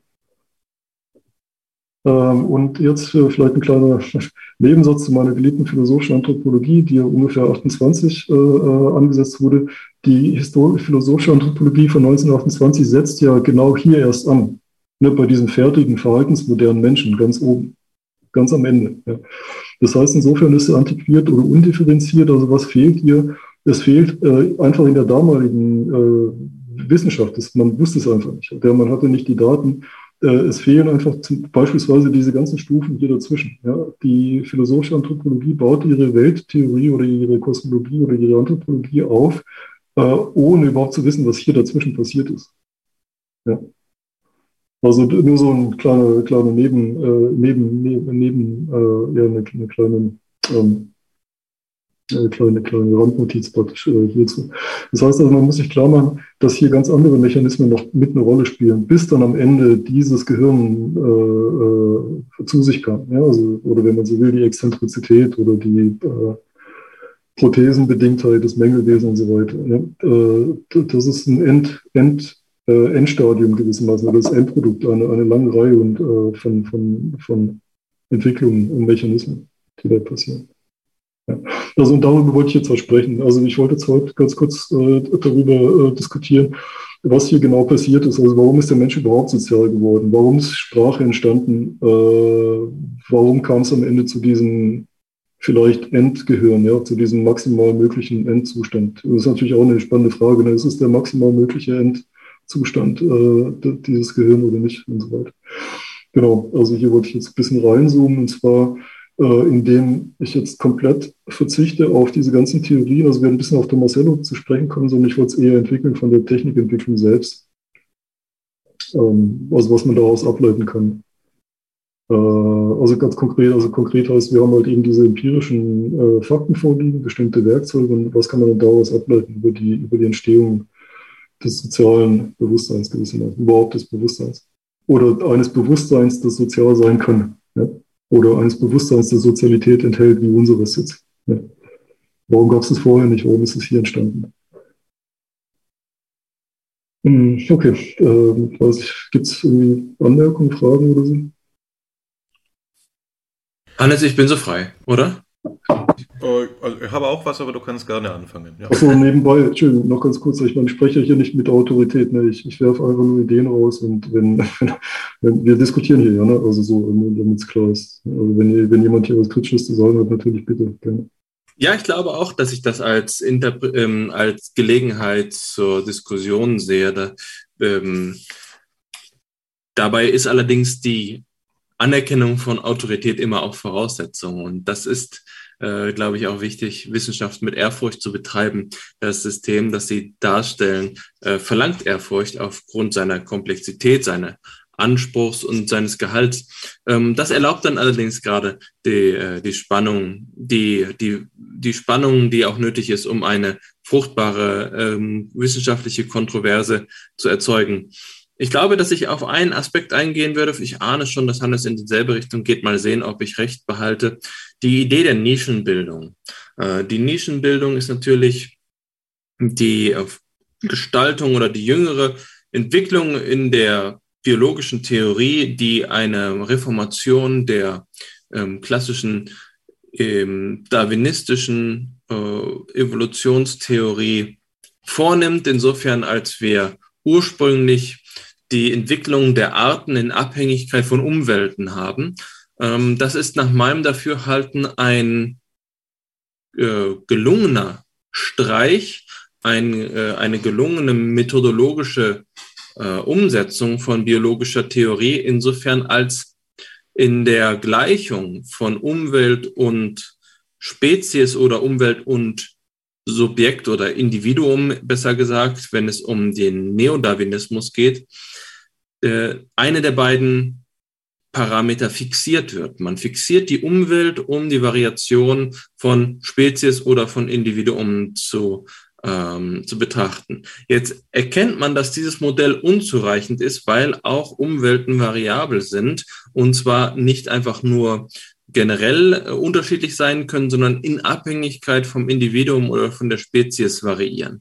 Und deswegen bildet man dieses Gegenkonzept, indem man jetzt die Umwelt, den Begriff der Umwelt flexibilisiert und die Nische ist der Begriff, der dafür verwendet wird. Die Umwelt wird gestaltet, die, das Subjekt wirkt auf äh, seine ähm, Bedingungen, auch auf die Bedingungen seiner eigenen Genese ein, was selbstverständlich in dieser mathematischen Metapher einer Gleichung mit zwei Parametern zu dem Problem führt, dass man nicht genau sagen kann, was jetzt, ähm, was, was jetzt der Anhaltspunkt ist. Also wenn wir sagen, die Umwelt bestimmt das Individuum und das Individuum kann seine Umwelt gestalten, wo beginnen wir äh, dabei, das, äh, das die Gleichung aufzulösen? Ich glaube, die, die Behelfslösung, die sich in der Wissenschaft dann findet, in der theoretischen Biologie, ist das durch eine diachrone Auflösung zu gestalten. Also ursprünglich haben wir das Individuum, das seiner Umwelt ausgeliefert ist, das noch keine Gestaltungsspielräume hat, noch keine Freiheitsgrade erworben hat, weil es in einem Abhängigkeitsverhältnis steht. Anders gesagt, wir haben den Urmenschen oder wir haben das äh, prähumane Individuum, das ähm, die technischen Möglichkeiten nicht hat, Umwelten zu gestalten. Äh, es gibt noch keine Kapazitäten, um äh, das mit ihrer Begrifflichkeit zu sagen. Es sind noch nicht genügend Freistellungen erfolgt, um ähm, über die Umwelt zu verfügen. Und dann äh, erfolgt eben dadurch, dass das äh, Individuum sich anpasst, der Gewinn an, ähm, an Freiheitsgraden, die dann genutzt werden können, um die Umwelt zu gestalten. Als Philosoph stelle ich mir bei dem Ganzen die Frage nach der Ontologie der Nische. Was überhaupt ist denn eine Nische? Wo können wir die klare Grenze zwischen der nicht modifizierten Umwelt, der nicht ausgewählten Umwelt und der äh, ausgewählten Umwelt ziehen? Wo ist der Mensch, der sich seine kommunikative soziale Umwelt setzt, etwas kategorial, qualitativ anderes als in der in eine Umwelt geworfene Mensch oder das in eine Umwelt geworfene Tier. Letztlich könnte man doch sagen, dass diese Selektionsprozesse nicht nur davon abhängig sind, dass es deklarative Entscheidungen sind, zu sagen, ich lebe jetzt in dieser oder jener Umwelt, sondern es könnten auch ähm, präkognitive Entscheidungsvorgänge sein, bei denen eine Neigung besteht, in diese oder in der anderen Umwelt zu leben. Also äh, ist nicht schon die Vorliebe für ein bestimmtes Klima oder jede andere Form des Verhaltens, die die Umwelt beeinflusst, so etwas wie eine Nischenbildung. Welcher Bestandteil des ähm, lebendigen Verhaltens ist denn keine rudimentäre Nischenbildung? Ist nicht die Nische eigentlich schon identisch mit der Umwelt? Ähm, ontologisch scheint mir also da der Unterschied zwischen einer Auswahl von Umwelt und einer Prägung durch Un Umwelt doch wieder zu kollabieren. Es ist schwer zu sagen, was die Henne ist und was das Ei ist. Ist der ähm, Mensch erst durch seine Umwelt bestimmt oder ist das Lebewesen erst durch seine Umwelt bestimmt oder ist die Umwelt erst durch das Lebewesen bestimmt? Wie gesagt, ich ahne, dass die pragmatische Lösung diese diachrone Auflösung ist, zu sagen, erst ist der Mensch unfrei oder das Lebewesen unfrei und es schwingt sich hinauf zu einer größeren Freiheit und einem größeren Gestaltungsspielraum. Aber ganz radikal ontologisch betrachtet zu sagen, was überhaupt ist eine Nische, was überhaupt ist eine Umwelt, wie äh, stellt sich dieses Verhältnis dar zwischen dem ganz äh, philosophisch gesprochen, der Aktivität des Subjekts, der Gestaltung, der, ähm, äh, der Macht der Verfügung des äh, Individuums und seiner Passivität, seiner Ohnmacht, seiner aus, seinem Ausgeliefertsein an eine, an eine Umwelt. Als wir in der Vergangenheit über die platonischen Prozessformen gesprochen haben, deutete sich das für mich schon an, dass man da so etwas annehmen muss wie die Materialität der Welt schlechthin, der Umstand, dass wir eben ähm, geboren werden in ein Fakt, in eine faktische Landschaft hinein, äh, bei der man sagen kann, das entzieht sich jeder Gestaltung. Dort gibt es schlicht und ergreifend die Erde, dort gibt es schlicht und ergreifend den Kontinent, die, ähm, die uns Materialiter umgebenden Umstände, die unserem eigenen aktiven Gestalten vorausgehen. Das würde also ein Vorrang der Passivität vor der Aktivität äh, bedeuten. Die Lebewesen wählen immer nur sekundär aus. Der Vorrang ist letzten Endes doch so etwas wie eine, eine ähm, Hemisphäre, eine, eine Stratosphäre der äh, Umwelt, ein Biotop, in das wir eingefügt sind, das die Grundlage stellt, dass die äh, das den Stoff stellt, dass die, den Gestaltungsspielraum in größter Potenz erst ermöglicht. Wir äh, sind in einer Umwelt geboren, die wir dann vielleicht modulieren können oder ähm, transformieren können, aber wir arbeiten immer auf der Grundlage dieses, dieser Basis.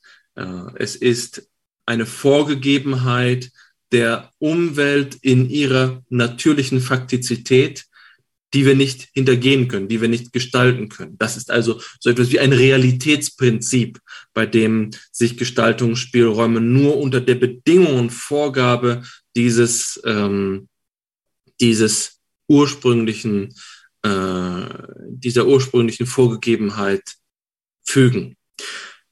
Das ist also die Frage, die ich an Sie stellen möchte. Wie betrachten Sie diesen Begriff der Anpassung von Umwelten, der Nische ähm, in Ihrer ontologischen möglichen Vorgegebenheit? Würden Sie sagen, dass der Begriff der Technik überhaupt erst etwas ist, was sekundär entsteht oder was schon identisch ist mit dem Prozess des Lebens ähm, selbst, so dass man sagen könnte, dass die Nische entweder dass, dass sozusagen alles schon immer Nische ist und alles schon immer aktive Wahl ist, oder dass es am Anfang doch so etwas gibt wie den Menschen auf der Welt in einer äh, Vorgegebenheit, das Lebewesen, das in eine Welt kommt und äh, diese nicht aktiv gestalten kann in erster Instanz, sondern erst in, eben in zweiter Instanz. Ja, danke für die äh, spannende Frage. Ähm, ja, Nischen, also die Nischenthematik ist ja tatsächlich sehr umstritten. Ne? Was ist das genau, äh, weil man das eben so schwer definieren kann und weil sich eben auch dauernd wandelt und dann eben auch da durch die, durch die, durch den Eigen, ähm, durch die Aktivität des Organismus selber auch wieder verändert werden kann, die Nische, also laufend und dann wieder rückwirkt auf den Organismus äh, oder beziehungsweise auf die Spezies und, und so weiter. Ja, das ist eine, tatsächlich eine komplizierte Frage, also die man tatsächlich, glaube ich, also ich glaube, niemand heute würde sozusagen äh, binär antworten. Da die Nische, da der Organismus und das eine drückt auf, auf, auf, den, auf das andere. Ähm, ja, äh, äh, der Begriff, den die Archäologen in dem Modell verwenden, ist der der spezifischen funktionalen Umwelt.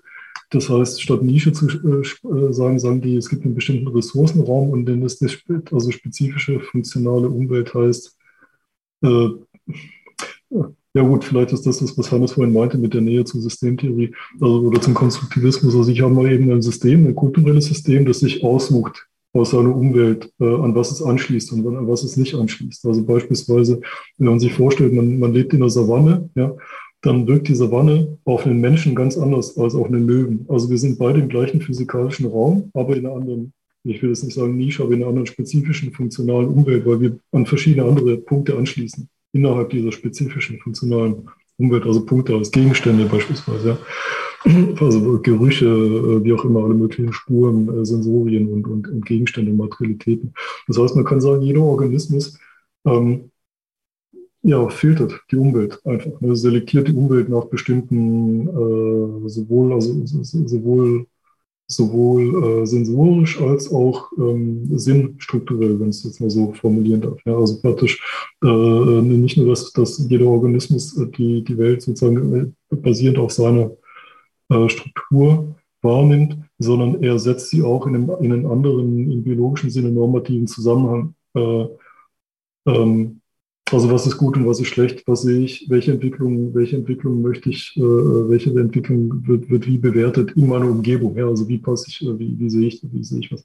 Also beispielsweise, äh, ja, also äh, es hat dann was mit Sinn zu tun. Das heißt, wenn jetzt beispielsweise ich will gerade in einem Beispiel, das, das irgendwie klar macht, was ich meine.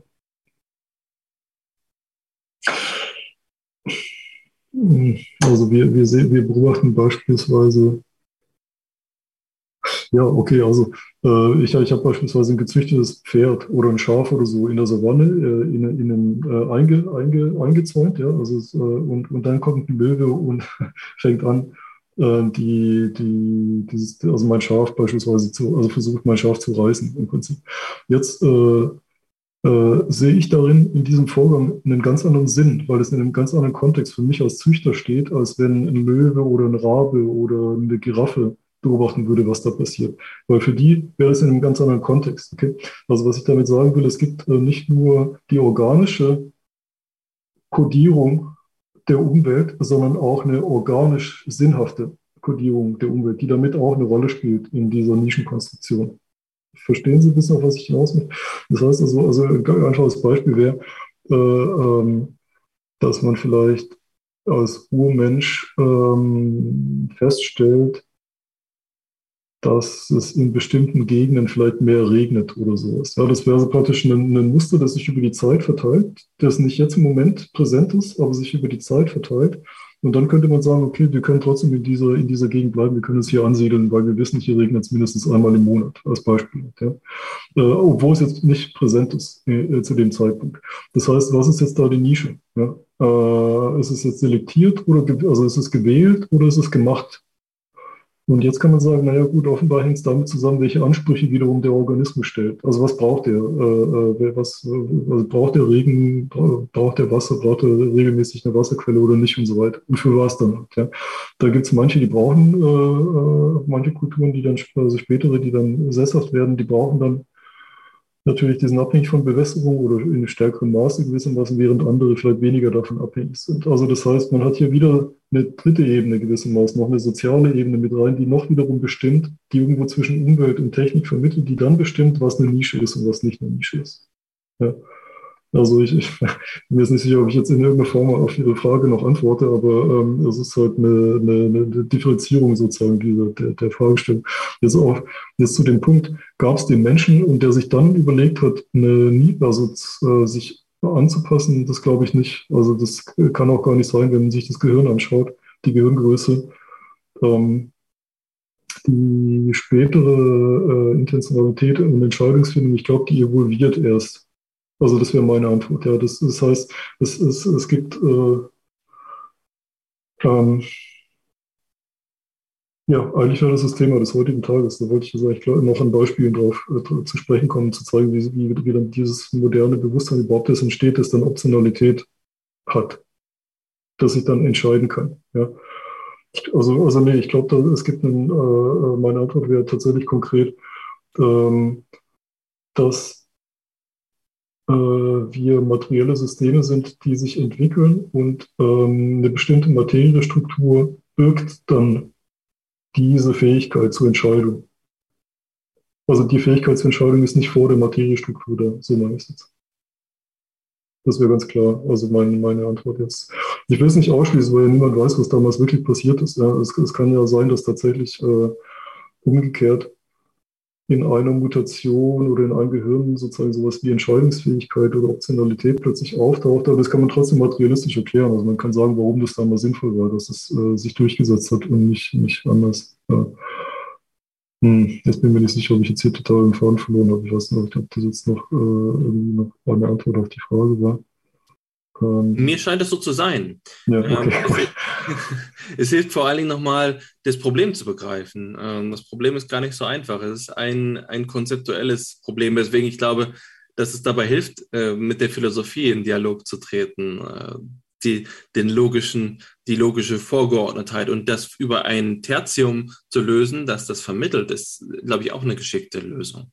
Ähm, aber jetzt bin ich gespannt, ob ich recht damit hatte, dass Hannes in die gleiche Richtung gehen wollte.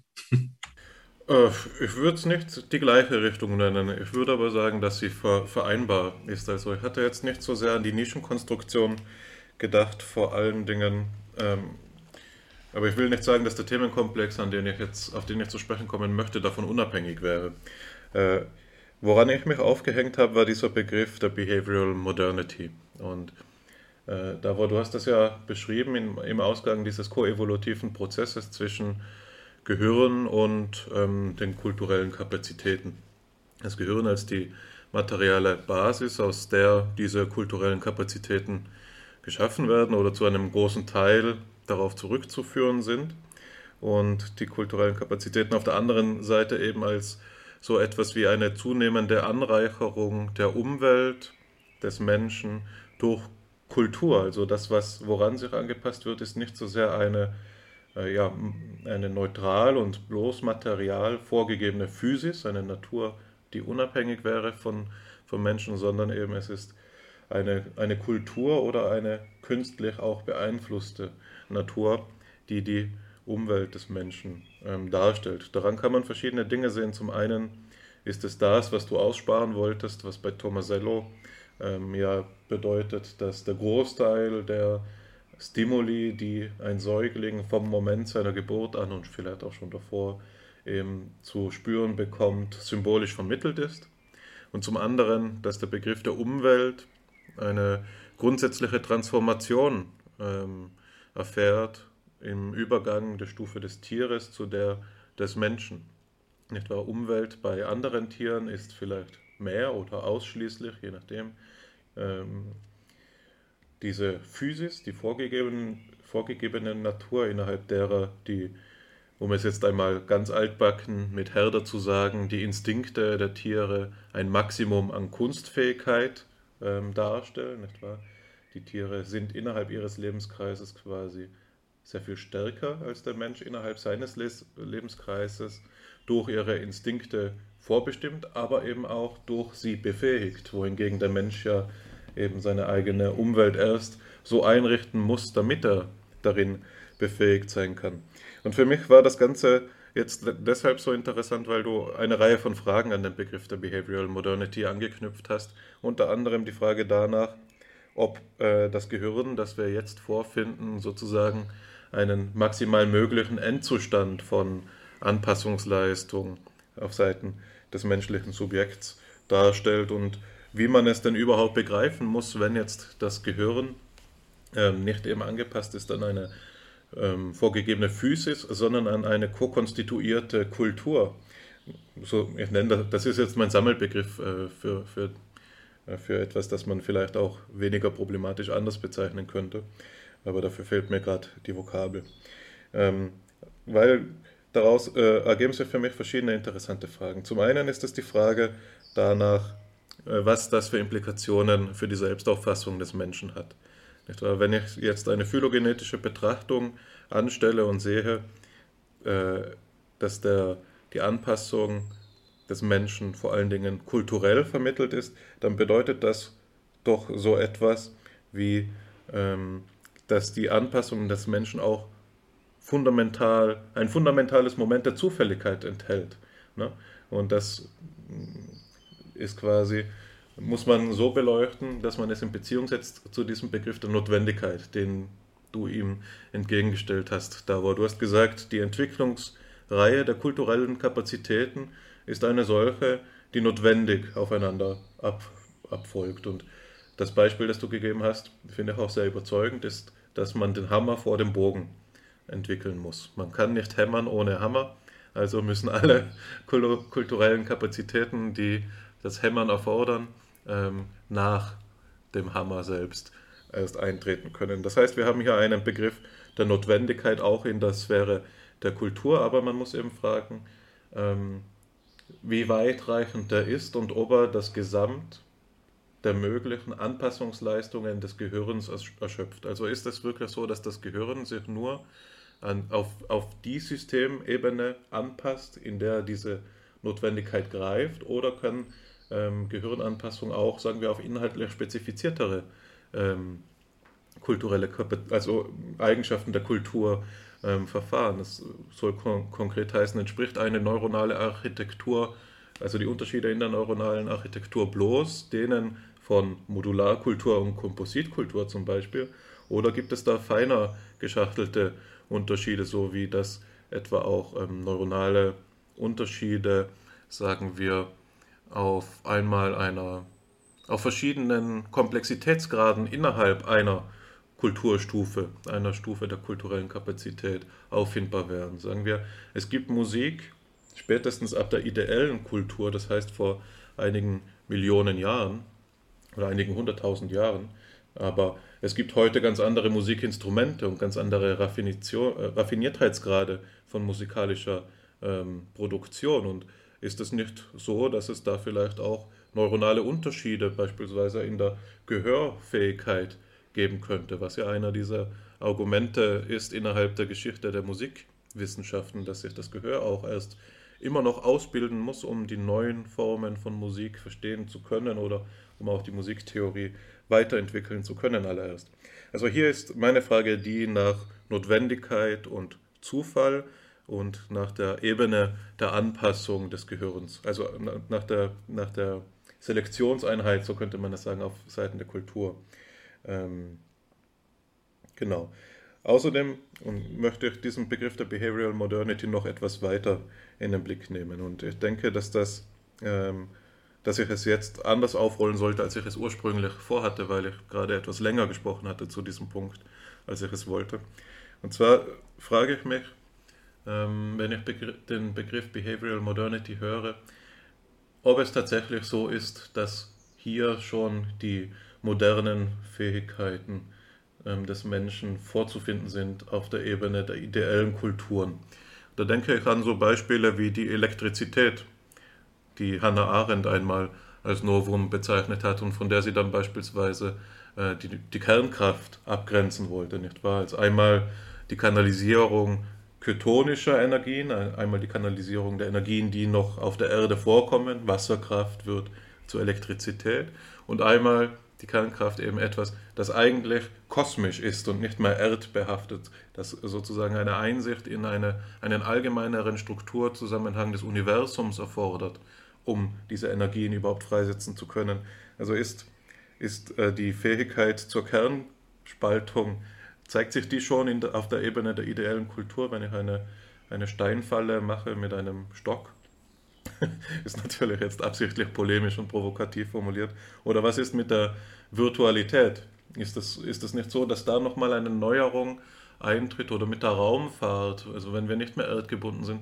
Da gibt es so eine ganze Reihe von Beispielen, eine Klasse von Beispielen, die mich äh, diesen Begriff der Behavioral Modernity in Frage stellen lassen wollen die jetzt vor allen Dingen noch einmal auf, auf, auf, auf der Ebene der technischen Entwicklungen anzuordnen werden, weil es hier ja um ein technikanthropologisches Modell geht. Ähm, also da würde ich einfach dich fragen, Davor, wie würdest du das einordnen? Ab wann beginnt hier das Neue? Und sind wir vielleicht so, dass wir eine, das ist ja auch, wenn ich es richtig in Erinnerung habe, eine der hauptsächlichen Forschungsfragen, mit denen du dich beschäftigen willst. Wann kommt es denn nun zum Sprung? Also wann springen wir aus der ideellen Kulturstufe heraus und wann kommt das nächsthöhere. Das Letzte, was ich ähm, hierzu anmerken möchte, ist gewisserweise ein ausschnaufender Kommentar, der jetzt diese, diese verstreuten Kommentare, die ich gerade gemacht habe, etwas zu ordnen gestattet. Und der wird, das hast du vielleicht geahnt, Dara, wenn, auch wenn es jetzt du, ähm, Alexander, nicht vorher gesehen hast, ähm, dieser Kommentar ist zugleich so etwas wie der Versuch einer Ehrenrettung der philosophischen Anthropologie. Ähm, das ist ja schon seit einiger Zeit ein Diskussionspunkt zwischen uns beiden. Ich würde sagen, dass ich auch im Verlauf der Gespräche mit dir deutlich abgekommen bin von der Idealisierung der, ähm, der philosophischen Anthropologie und dieser Tradition. Da hat Alexander auch seinen Teil dazu getan und das sind für mich persönliche Erfolge, mich da emanzipiert zu haben. Aber trotzdem ähm, fühle ich mich unwohl dabei, zu sagen, ähm, dass sie bloß die eine Ebene betrachten und äh, zu der Betrachtung der anderen Ebene, also der nicht modernen Ebene, gar nicht in der Lage wären. Und der, eine Schlüsselunterscheidung in diesem Zusammenhang ist eine, die sich bei Plessner findet, die aber so gut wie gar nicht bekannt ist in der Forschungsliteratur dazu. Ähm, das ist die Unterscheidung von Hominitas und Humanitas. Die Humanitas ist bei Plessner die Idee der, der Seinsmöglichkeiten der, äh, des Gattungswesen Mensch. Also das, was der Mensch als Homo sapiens oder als äh, Vertreter der, der, der, Art Homo äh, vermag, was ihm seine biologische Anlage ermöglicht, das bezeichnet die Hominitas und demgegenüber steht die Humanitas, die im weitesten Sinne das meint, was Kant schon gesagt hat, als er von der Anthropologie in pragmatischer Hinsicht gesprochen hat, nämlich die das meint, was der Mensch aus sich macht. Das, was die Geschichte gezeitigt hat an verschiedenen kulturellen Selbstverständigungsangeboten des Menschen, das ist die Humanitas. Und zu einem einheitlichen Begriff des Menschen gelangen wir nur dann, so, so lese ich Plessner in dieser, in dieser Schrift, wenn wir beide Begriffe aufeinander beziehen. Also nur dann, wenn wir zu einer einheitlichen Betrachtung von Humanitas und Humanitas das ist sozusagen ein Mouthful.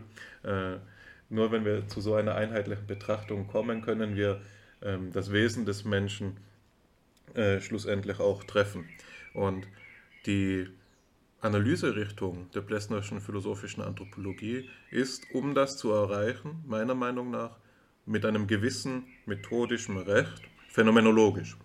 Und die phänomenologische Betrachtungsrichtung ist jetzt die, die es äh, ermöglichen soll, diese einheitliche Betrachtung zu gewährleisten.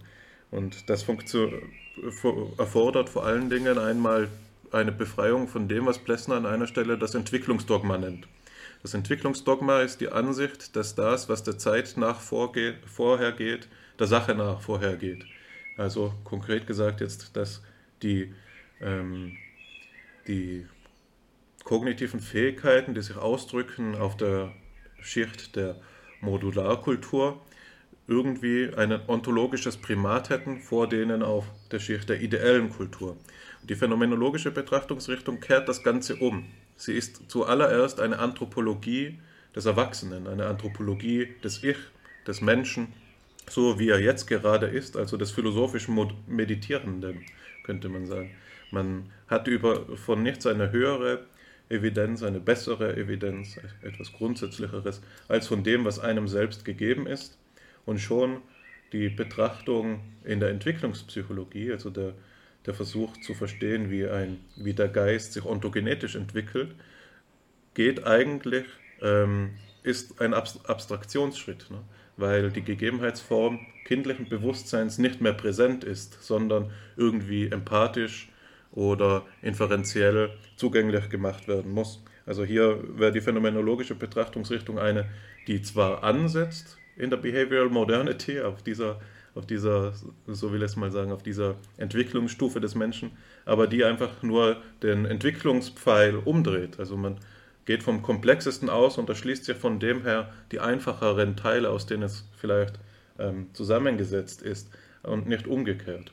Da denke ich, dass man noch mehr daraus machen kann, auch wenn, wenn ich dir gerne äh, darin recht geben mag, dass das bei Plessner, Gehlen, Scheler nicht vorliegt und dass es in der gegenwärtigen Forschungsliteratur zur philosophischen Anthropologie nicht genügend in Betracht gezogen wird. Meines Wissens nach ist, ist es tatsächlich so, wie du es sagst, dass die Auseinandersetzung, sagen wir, mit kognitionsarchäologischen Befunden so gut wie gar nicht stattfindet in dieser Forschungstradition und dass hier mit einem gewissen Recht diese Skepsis ausgedrückt wird, um es jetzt auch noch einmal mit Luhmann zu formulieren, dass wir hier einen geschlossenen Diskurs haben, der tatsächlich ähm, selbstgenügsam in der Selbstreflexion auf der Ebene der Behavioral Modernity verweilt.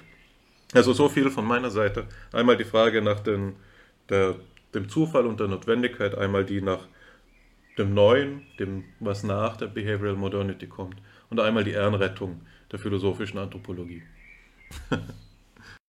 ja, ja, alles kleine Fragen, die man so auf die Schnelle beantworten kann. Äh, ja, ich habe äh, tatsächlich auf die erste Frage, also erstmal Dank für die ausführlichen Erläuterungen äh, auf, der, auf die erste Frage. Das kann man genau sagen, da würde ich heute noch, ich weiß nicht, ob wir es zeitlich heute noch schaffen, aber da würde ich gleich noch darauf zurückkommen, also auf die Frage nach Zufall und Notwendigkeit. Was meine ich, wenn ich mit notwendig, äh, von notwendig äh, spreche? Ja? Ähm, also nochmal ganz kurz, jegliche Form von Teleologie ist nicht im Raum. Ja? Also weder bei mir noch bei, noch bei den, bei den, bei den äh, Archäologen oder so. Das heißt also, wenn wir von Notwendigkeit sprechen, haben wir einen bestimmten Begriff von, von Notwendigkeit. Komme ich gleich darauf zurück. Zu Behavioral Modernity, zweite Frage. Äh, und ob es da was Neues gibt? Naja, theoretisch, also erstmal möchte ich sagen, dass der Behavioral Modernity Begriff äh, umstritten ist. Äh, erstens mal müsste man dann nachweisen können, dass es heute Universalien gibt bei allen Menschen. Ja. Das heißt also, wenn ich sage, dass die Menschen damals alle Eigenschaften haben, die wir bei heutigen Menschen finden, muss man ja vorher überhaupt erstmal beweisen, dass wir bei allen, allen heutigen Menschen diese Eigenschaften finden. Also äh, sozusagen, ne? das ist der Punkt. Jetzt gibt es natürlich diese Universalien. Es gibt ein schönes Buch, ich weiß nicht, ob Sie das kennen, von Christoph Antweiler. Äh, äh, ich habe es hier, aber ich habe vergessen, wie es heißt. Was, was, was macht den Menschen, was den Menschen zum Menschen macht? Nee, wie heißt es? Ich muss kurz nachschauen. Der von Christoph Antweiler ist ein äh, Anthropologe, der, der, sich dem jetzt mal gewidmet hat und dann alle Universalien des Menschen äh, zusammengetragen hat. Äh, ziemlich äh, detailliertes Buch, lohnt sich auf jeden Fall. Ich denke, dass Sie das auf jeden Fall in Ihrem Bücherschrank haben sollten oder zumindest mal reinschauen äh, sollten. Ähm, und also das, was, auf was ich hinaus möchte, ist also praktisch, dass es ja sogar heute schwierig ist, Universalien zu bestimmen. Und dann ist es noch schwieriger, zurückzugehen und zu sagen, naja, äh, kann man die dann tatsächlich auch auffinden in der Zeit. Also in anderen Worten, der, Be der Begriff der Behavioral äh, äh, Modernity ist ähm, umstritten. Okay, das Buch heißt, was ist den Menschen gemeinsam? Was, was ist den Menschen gemeinsam? Ähm, genau, also die Behavioral Modernity, das Konzept ist umstritten. Äh, aus verschiedenen Richtungen her. Ähm, der Punkt ist jetzt aber der, dass man sagen kann, dass äh, äh, dass wir heute in jedem Fall Behavioral Model sind. Äh, und äh, jetzt auf diese, auf diese Frage, wo kommt denn, also ich, ich sehe, ich sehe, Hannes, du hast mein Buch noch nicht gelesen, weil sonst wirst du hinten die Antworten finden über die Raumfahrt und die Virtualität und den Computer und, und so weiter. Das, äh, und, und was der Unterschied ist, der Übergang von der Mechanosphäre in die Atmosphäre, den der jetzt mit Arendt beschrieben ist. Also ist es noch das Gleiche oder ist es was Neues? Nee, es ist genau der gleiche Mechanismus, das gleiche Prinzip, das spätestens seit der Behavioral Modernity ansetzt. Äh, ich weiß es nicht, wie viele Sitzungen wir noch gemeinsam hier machen können und wollen, sozusagen. Also ich, ich, ich wollte es ein bisschen beschleunigen, sodass wir tatsächlich dann auch später noch auf die, auf die Frage kommen, ähm, äh, was genau passiert bei diesem Übergang äh, von der Mechanosphäre in die Atmosphäre. Also äh, ist es das Gleiche, ist es was Neues, passiert hier was anderes? Und ich sage, nein, es ist genau der gleiche Prozess. Ja, das ist genau die gleiche Entwicklung, nur eben auf einer qualitativ höheren äh, Stufenleiter. Und es wäre genauso Notwendigkeit, also hier komme ich wieder mit Notwendigkeit. Äh, es ist einfach ein notwendiges Phänomen, dass, äh, wenn es erscheint, dann erscheint es mit Notwendigkeit. Okay, das ist logisch. Ähm, also das heißt, es, es führt nichts dahin, ja, aber wenn es erscheint, dann erscheint es so in der Form überall. Muss man so formulieren. Ja, ja, also äh, da, da, da, will ich dann nochmal drauf zurückkommen. Also in anderen Worten, die Behavioral Modernity, da, da gibt es viele, viel Literatur dazu, wo die auch rumstreiten. Also beispielsweise, man findet bei Neandertalern äh, gewisse Kunstwerke oder, oder gewisse Ornamentik findet man bei, bei, bei Neandertalern. Man findet aber keine Höhlenmalereien bei Neandertalern. Was heißt es jetzt? Haben, sind das jetzt Ornamente, die wir bei denen finden? Haben sie Bewusst für Dekoration, Ästhetik und Kunst oder, oder Selbstaffektion oder haben sie den nicht? Ja. Also das heißt, da ist nicht ganz klar, was mit dieser Behavioral Modernity, äh, was, was da dran ist. Ich weiß jetzt nicht, ob ich da jetzt die Frage falsch beantworte oder, oder ist es noch innerhalb des Rahmens. Äh, äh ich finde, du, du, gehst gut darauf ein. Was, nur was mich interessieren würde noch, wäre, ja. Was würde es denn deiner Meinung nach erfordern, um sie zu verlassen, die Behavioral Modernity? Nein, nein, nichts geht nicht. Wohin, wohin, also, zumindest ist es uns nicht denk, denkbar, sozusagen, weil wir in der, also verlassen im Sinne von höher hinaus oder irgendwas. Naja, das ist genau der Punkt. Äh, das meine ich mit notwendig. Ja. Wir sind in einer kosmisch notwendigen Strukturform. Und äh, aus der heraus ist es auch nicht möglich, in eine andere Strukturform hineinzudenken. Also hier kann man natürlich dann gleich mit äh, Plessner kommen oder mit, mit vielleicht auch wegen mir Hartmann oder sowas.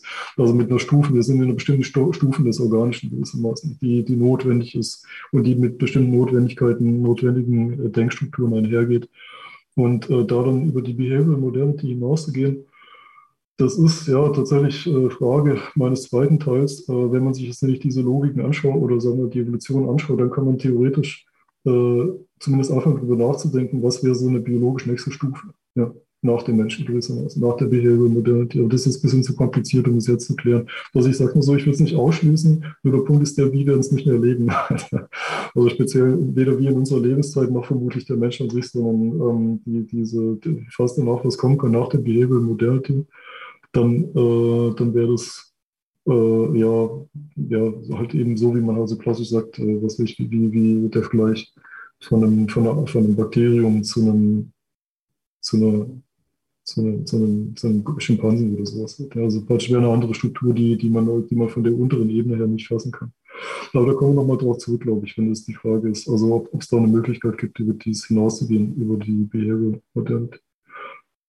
Äh, zur letzten Frage mit der äh, Hominitas und Hominitas. Äh, ja, ähm, das ist halt die Frage, ne, ob, ob, man sozusagen durch Phänomenologie tatsächlich alles erschöpfen kann. Also bringt uns Phänomenologie näher oder, oder ist es nur ein spezifischer Ausschnitt und wir können nicht wissen, ob wir alles wissen können durch Phänomenologie? Also mein, mein also äh, Phänomenologie des Menschen, des jetzigen Menschen. Ja. Ähm, mein Eindruck ist, ich glaube, das ist auch ein allgemeines Problem, nicht jetzt nur anthropologisch bezogen, sondern auch äh, auf die Phänomenologie an sich. So ein bisschen ähnlich wie bei der künstlichen Intelligenz mit dem Frame-Problem. Kennen Sie das Frame-Problem in der künstlichen Intelligenz? Der, das Frame-Problem, ja, ist ganz einfach. Ähm, man kann nie wissen, äh, wenn, wenn die künstliche Intelligenz oder der Algorithmus ein bestimmtes Ergebnis auswirft, aber kein Mensch jemals die Rechnung hat nachkontrollieren können, dann kann man nie wissen, ob, ob das äh, Ergebnis tatsächlich das Optimum ist oder nicht. Ne? Das heißt also praktisch, die KI oder die, der Algorithmus hat nicht äh, äh, sozusagen eine Sinnstruktur zur Verfügung, um sagen zu können, dieses Ergebnis passt sinnvoll in diesen Kontext, sondern es kommt eben zu einem Ergebnis. Verstehen Sie, was ich meine? Das heißt, man kann sich das vorstellen wie eine Attraktorlandschaft.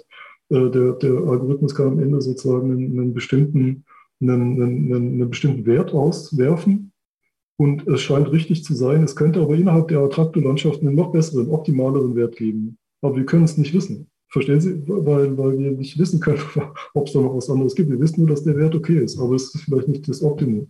Also ich meine speziell bei solchen Optimierungsproblemen. Äh, und, äh, und da ist das Gefühl, dass es bei der Phänomenologie so ein bisschen ähnlich ist. Dadurch, äh, dass unsere Wahrnehmung ja auch immer mit, mit, der, mit, der, mit der Sprache zusammenhängt oder mit der Umwelt, ähm, wie sie gerade, äh, wie, wie, der Hannes wieder gerade selber sagt, ist mit der Musik. Ja, man muss ja, neu, oder ich weiß es nicht, was Hannes sagt, mit, mit der Musik, man muss ja auch neu lernen, um bestimmte Musiken zu hören. Ja. Äh, dann werden ja auch gewissermaßen neue Phänomenbereiche freigestellt, würde ich jetzt mal so formulieren. Also man kann es nicht ausschließen. Verstehen Sie, man weiß nicht, was man nicht weiß. Ja. Also äh, und insofern kann man sagen, würde ich jetzt halt von vornherein sagen, dass die Phänomenologie mit diesem Problem des Frame-Problems im, im, im, Prinzip äh, behaftet ist, weil man nie wissen kann, was man nicht wissen kann und dem, dementsprechend immer unvollständig ist. Das heißt also auch die, also ich verstehe den Einwand, dass man sozusagen von der, von der Jetzt-Mensch-Phänomenologie gewissermaßen zurückschaut, dass es einen Vorteil hat, äh, auf eine gewisse Art, aber, aber es hat auch eben den Nachteil, weil man sich eben nicht sicher sein kann, ob man jetzt überhaupt ein vollständiges Bild hat weiß jetzt nicht, ob das eine sinnvolle Antwort auf die Frage ist. Äh, also insgesamt möchte ich aber sagen, vielleicht fällt mir noch, da fällt mir noch was ein, in einem anderen Zusammenhang äh, hat, das, hat das auch einen gewissen Wert gehabt, aber ich kriege den jetzt nicht mehr hin. Doch genau mit der Operationalisierung in der Psychologie und dem Ausdrucksverhalten äh, und der Ausdruckspsychologie, die wir vorhin kurz angetippt hatten. Und zwar ähm, die Kulturevolutionsforschung ist ja immer, äh, also wissenschaftlich orientiert und das heißt, sie versucht immer zu empirisch zu operationalisieren. Ja. Und dann kriegt man immer einen relativ engen, äh, ein, ein relativ enges Bild. Also es, man sucht dann nach dem einen Faktor oder nach dem einen Zusammenhang. Ja, dann sagt der eine, Imitation ist verantwortlich, der andere sagt, also für die Kulturevolution, der andere sagt, äh, weiß nicht, äh, Kooperation oder sowas. Verstehen Sie? Das heißt, es wird immer so ein bisschen runtergebrochen auf den einen Faktor. Ähm, und äh, da hat auf jeden Fall die philosophische Anthropologie den Vorteil, das äh, wollte ich Ihnen jetzt gleich nämlich noch zeigen. Ich weiß jetzt nicht, haben wir noch ein bisschen Zeit, ja. ja das wollte ich Ihnen gleich illustrieren. Äh, genau, also, genau ich, ich, ich verschiebe die Antwort auch gleich. Äh, ich, ich werde gleich nochmal genau in, in, eine Illustration bringen für den Einwurf von, von Hannes, der belegt, warum philosoph, philosophisches äh, Denken oder anthropologisches Denken, sagen wir mal, ganzheitliches oder phänomenologisches auch einen Vorteil hat gegenüber der rein empiristischen äh, ähm, auf determinierende Faktoren zurückgehenden äh, Wissenschaftsrichtungen sozusagen. Ja. Okay, das war jetzt auch keine richtige Antwort, aber, aber so eine halbe Antwort. Ähm, aber Sie werden gleich sehen, was ich damit meine. Also man kann jetzt nämlich Tomasello äh, gegen Dieter Klesens, kenn, kenn, schon mal gehört von dem Philosophen, von dem philosophischen Anthropologen äh, Dieter Klesens, ja, den kann man so gegenhalten, dann sieht man sofort, äh, wo der Unterschied ist. Ne? Also wo der, wo der Vorteil ist von einer offenen phänomenologischen Reflexion gegenüber äh, so einem scientistischen Runterbrechen auf Operation, operationalisierbare äh, Faktoren, ein Element. Ich denke, du kannst gerne einfach weitermachen. Okay. Na gut, äh, jetzt äh, gehen wir nochmal hier zurück zu diesem, zu diesem Bildchen hier. Äh, ich, ich, möchte es, also ich, ich erkläre es euch jetzt mal. Ihr könnt ja dann sagen, was ihr davon haltet. Ja, ich erkläre es mir kurz die ganze Theorie dahinter und dann äh, schauen wir mal, was, was da passiert. Ähm, also welche Fragen aufkommen. Also die Frage war natürlich, wie entsteht unser heutiges phänomenales Bewusstsein praktisch? Also unser, unser, unser, unser von vornherein an den anderen gekoppeltes, unser sprachfähiges, ne, unser in, in Sprache eingetauchtes äh, und, und ähm, in Kollektivität eingetauchtes Ich Ich-Bewusstsein. Also ich denke, das ist mittlerweile ja doch relativ klar. Also ich glaube, einer der großen Durchbrüche war sicherlich der Marcello oder überhaupt mit äh, die kollektive Intentionalität. Eigentlich bei Scheele ja schon angelegt, ne, nur vergessen wieder äh, in, in, in, dem Sinne, ja, dass, dass wir halt eben keine Individuen sind, sondern immer Individuen. Ja, vielleicht sogar noch früher. Also die Frage ist, warum, warum entsteht denn so eine Bewusstseinsform im Universum? Ja, Also das ist der Punkt, warum nicht, warum, warum nicht, nicht, warum sind wir nicht wie Schildkröten oder sowas, die sich übrigens auch äh, gegenseitig helfen, wenn sie, ich habe es vor kurzem gesehen, wenn eine Schildkröte eine andere sieht, die auf den Rücken gefallen ist und sich nicht drehen kann, dann kommen die tatsächlich und helfen sich gegenseitig, sich wieder auf den Bauch äh, zu, zu drehen, erstaunlicherweise. Also gut, äh, wie auch immer.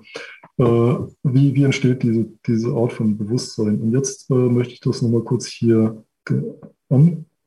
anläutern anhand äh, der alten Unterscheidung erst nochmal. Also Sie erinnern sich an die Problemlösungsdistanz und den sekundären Werkzeuggebrauch. Ne? Also wenn, äh, jetzt vereinfacht gesagt, natürlich verwenden Tiere auch Werkzeuge, aber sie stellen eben keine her. Also sie stellen keine Werkzeuge her, um Werkzeuge herzustellen. Ähm, genau, was jetzt hier vermittelt, ist die Hand. Ja? Also die Hand ist das Werkzeug gewissermaßen, mit dem wir Werkzeuge herstellen. So, was ist Spannendes an der Hand oder an der frei werdenden Hand ist, erstens mal, das ist erlerntes Verhalten. Ja. Alles, was man mit der Hand tut, also bis auf so kleine Dinge wie wenn Babys äh, haben ja diesen Greifreflex noch, also menschliche Säuglinge haben ja, glaube ich, immer noch, ich weiß jetzt nicht bis zu welchem Alter, äh, so einen Greifreflex, aber alles andere, was man mit der Hand macht, ist gelernt. Ja, es ist also nicht gespeichert in den Genen, sondern ist in der Kultur gespeichert. Das ist im, im Kulturkanal, nicht im Genkanal. Ja. Äh, es ist also erlerntes Verhalten. Äh, das Zweite, was uns hier wichtig ist an der, an der Hand oder überhaupt an sekundären Werkzeuggebrauch, ist, dass die Manipulation von, mit Händen bedeutet, nämlich von vornherein schon Koordination von zwei Agenten. Ja? Äh, ich muss nämlich die eine Hand koordinieren mit der anderen Hand. Das ist von vornherein schon sozial, ganz am Anfang schon. Ja? Also nur um es klar zu machen. Verstehen Sie, das heißt, weil ich habe jetzt hier das das Eigenartige, dieses fast schon Unheimliche, wenn man sich so bildlich vorstellt, dass der Mensch diese komischen Greifdinger da vor sich hat. Ja? Diese, diese komischen Greiftentakeln, die da vor uns sind, mit zehn, noch sogar super fein differenziert, ne? mit diesen zehn Fingerchen, die man so in alle Richtungen bewegen kann. Und diese einzelnen Tentakelchen, die müssen dann miteinander koordiniert werden, als wären es zwei Agenten im Prinzip. Ja? Ich muss die linke Hand bedienen und überlegen, wo steht die. Und ich muss die rechte Hand bedienen und überlegen, wo steht die. Und wie stehen die zueinander. Ja? Und dann habe ich hier diese, dann, äh, dann entwickelt sich dieser Hand-Auge-Komplex, also dieser Hand-Auge-Raum. Und darin müssen eben die, äh, diese, diese, diese beiden Agenten quasi koordiniert werden. Also nur um es schon mal, um es schon mal deutlich zu machen, dass wir hier schon Sozialität haben im Prinzip. Äh, und dann geht es sogar noch einen Schritt weiter. Im Prinzip also man kann es noch genauer definieren, noch genauer auslegen. Und zwar äh, kann man ja sagen, wenn ich meine linke Hand bewege, dann tue ich so, als wäre ich, äh, oder beziehungsweise sagt man so, ich nehme beide Hände. Also ich, wenn ich, wenn ich die linke mit der rechten Hand, also wenn ich an irgendwas arbeite und dann die linke und die rechte Hand koordiniere, dann koordiniere ich ja tatsächlich zwei Körper. Ne? Nämlich einmal mich als derjenige, der die linke Hand hat und bewegt, und mich als derjenige, der die rechte Hand hat und bewegt. Ja, also diese zwei äh, äh, als abgetrennten Personen werden zusammengefügt gewissermaßen. Ja, die werden koordiniert äh, in, je, in, jeglicher Handbewegung schon von vornherein.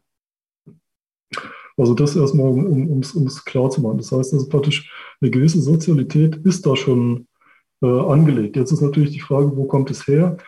Äh, das würde ich jetzt heute nochmal äh, ähm, äh, äh, auslassen, weil da wird es eben kompliziert, äh, weil man da dann äh, fragen muss, ist wieder so eine Henne-Ei-Problematik. Also praktisch kommt dieses, die Fähigkeit, die Hände zu koordinieren, daher, dass man sozial ist, oder ist man sozial, weil man dann im Laufe der Zeit die Fähigkeit der, der Hände entdeckt. Und ich glaube, es hat so ein wechselwirkendes Spiel mit ein paar Faktoren, die vorher schon eine Rolle gespielt haben. Also praktisch die, die vorher schon gewissermaßen katalysiert haben.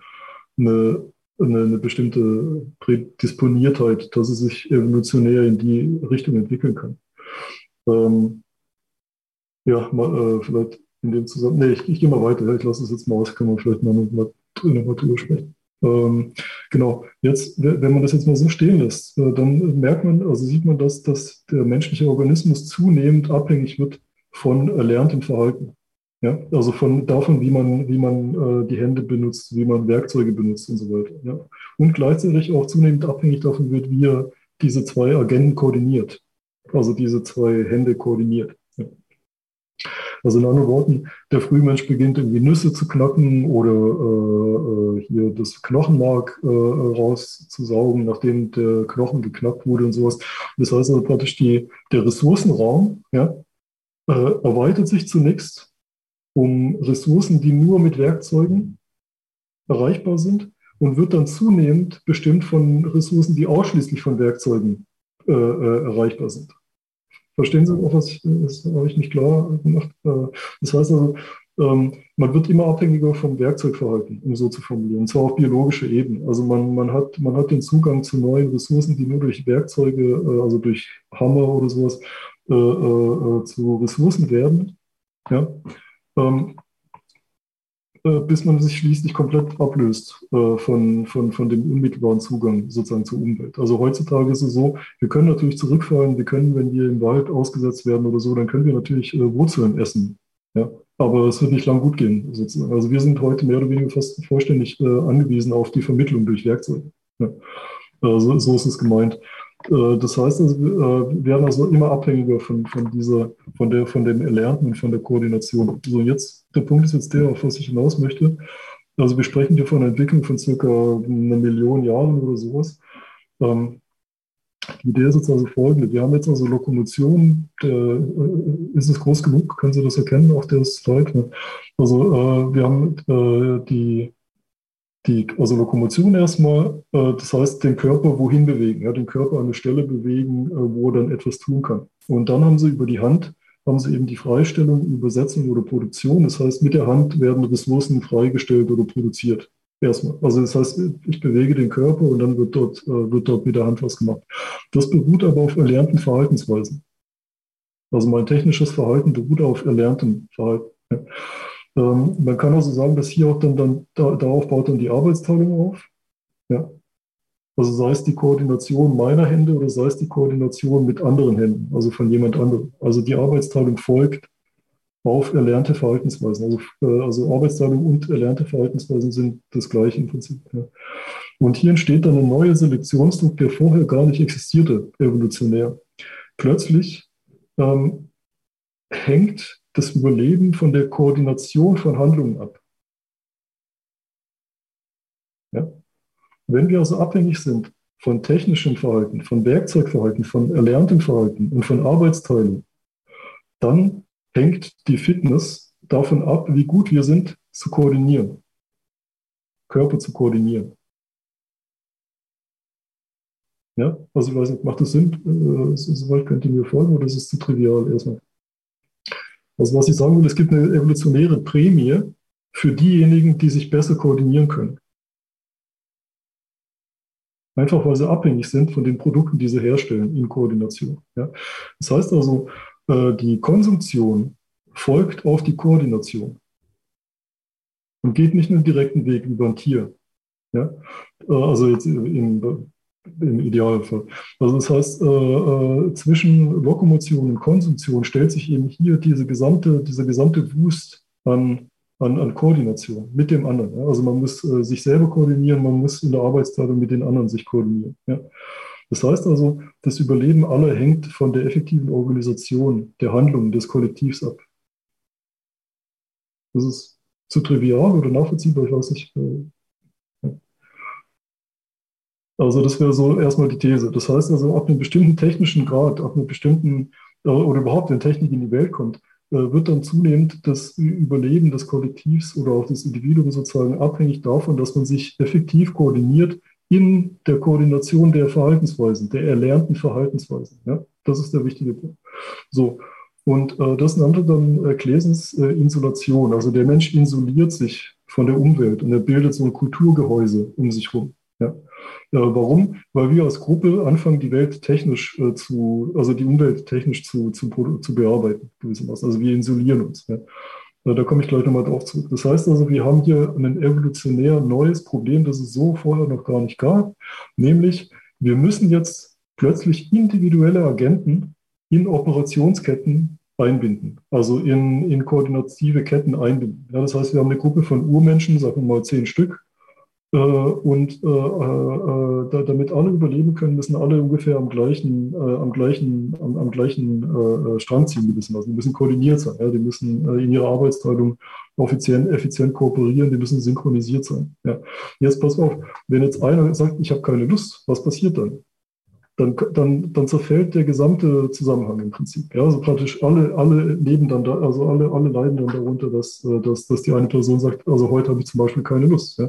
Also was ich damit sagen will, ist, die Psyche des anderen beginnt sich auszudifferenzieren, genau in dem Zeitpunkt, wenn es notwendig wird, äh, Kooperation zu organisieren. Dann wird die Psyche des anderen wichtig. Dann muss man wissen, ist er motiviert, ist er dabei, hat er verstanden, worum es geht und so weiter. Ja. Das heißt also praktisch äh, äh, in dem Zusammenhang, also in, in dem Moment, wo, wo die Umweltdomestikation auf Werkzeugen beruht und kooperational wird, differenziert sich das Ich-Bewusstsein gewissermaßen heraus. Weil dann wird nämlich plötzlich die Frage, äh, äh wie gesagt, also welche, welche Motive hat er? Hat er gute Laune, hat er schlechte Laune, macht er mit, macht er nicht mit, hat er es verstanden und sowas. Ja? Also in anderen Worten, die Identität oder die Rolle oder das Ich wird plötzlich zu einem Gegenstand, der vorher nicht adressiert wurde, der vorher keine Rolle gespielt hat. Also das wäre so meine Argumentation hier gewesen.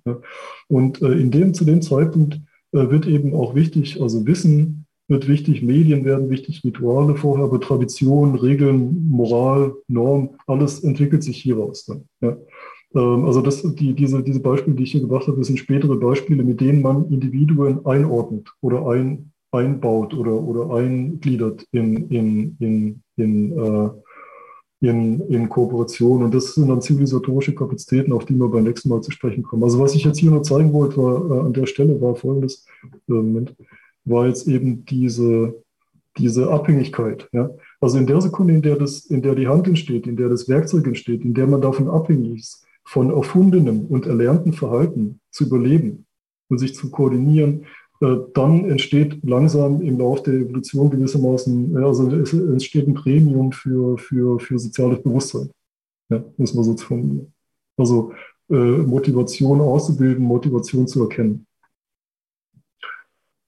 Ich weiß nicht, ob das einigermaßen klar war. Ich würde jetzt zu einem Zitat von Klesis kommen, aber wenn jemand was sagen möchte. Äh, ich würde gerne schon was sagen. Ja. Ich muss, ich, ich bedauere den, den Fortschritt aufzuhalten, aber es ist einfach ähm, spannend und anregend, darüber nachzudenken an ganz verschiedenen Stellen.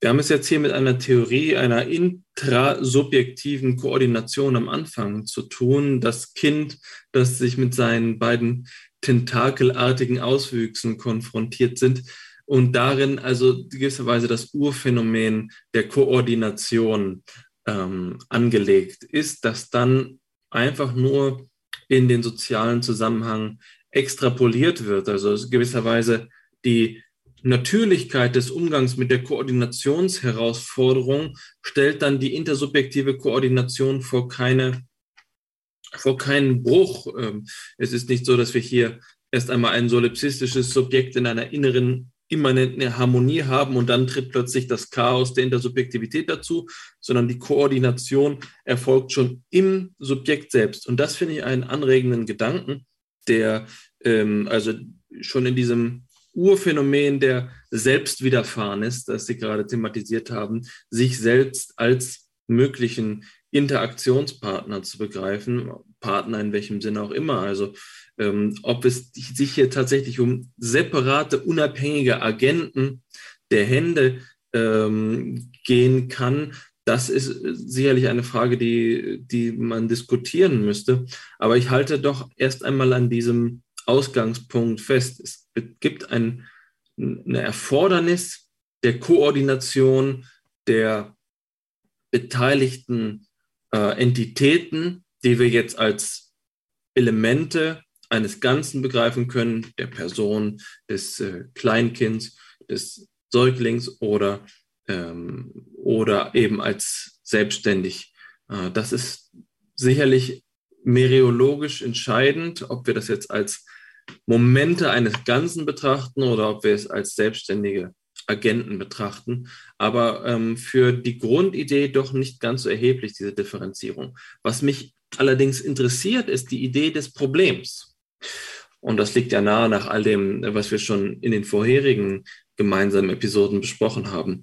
Also wir haben hier das Kind, das sich seiner Umwelt ausgesetzt sieht, sich selbst auch als Bestandteil dieser Umwelt begreift. Ein in Hinblick auf die Leiblichkeitsphänomenologie ausgesprochen anregender Gedanke, dass hier der Leib auch das Interface ist, die Schnittfläche zwischen ähm, der, der subjektiven äh, Innerlichkeit und der Äußerlichkeit, der Punkt eben auch, in dem das ineinander übergeht, also gar keine Innen-Außenwelt-Differenzierung im strengen Sinne mehr gegeben ist. Aber die Frage ist doch, wie sich dem Menschen das Problem stellt, das überhaupt über den Status quo hinausweist. Warum beginnt das, das Säuglingskind nicht mit den Armen in der Luft frei zu rotieren äh, und verharrt in diesem Punkt? Warum ist es erforderlich, darüber hinauszugehen? Was stellt dem Menschen dieses Problem, das dann in immer höheren Bahnen über sich hinausführt? Äh, wie kommt die Lokomotion zur Freistellung? Ist das einfach nur ein Ex-Post-Faktor, eine Einsicht? Also der, das Säuglingskind lernt eben en passant im freien Artikulieren der Lokomotion, dass es das auch noch beherrschen kann. Und jetzt hat es damit ein Problem gelöst. Ist das Problem sozusagen immer schon da gewesen und einfach nur äh, gelöst worden, weil das Kind kompetenter im Umgang mit sich selbst geworden ist, gelernt hat? Oder ist der, das Problem ein Erschließen der Welt?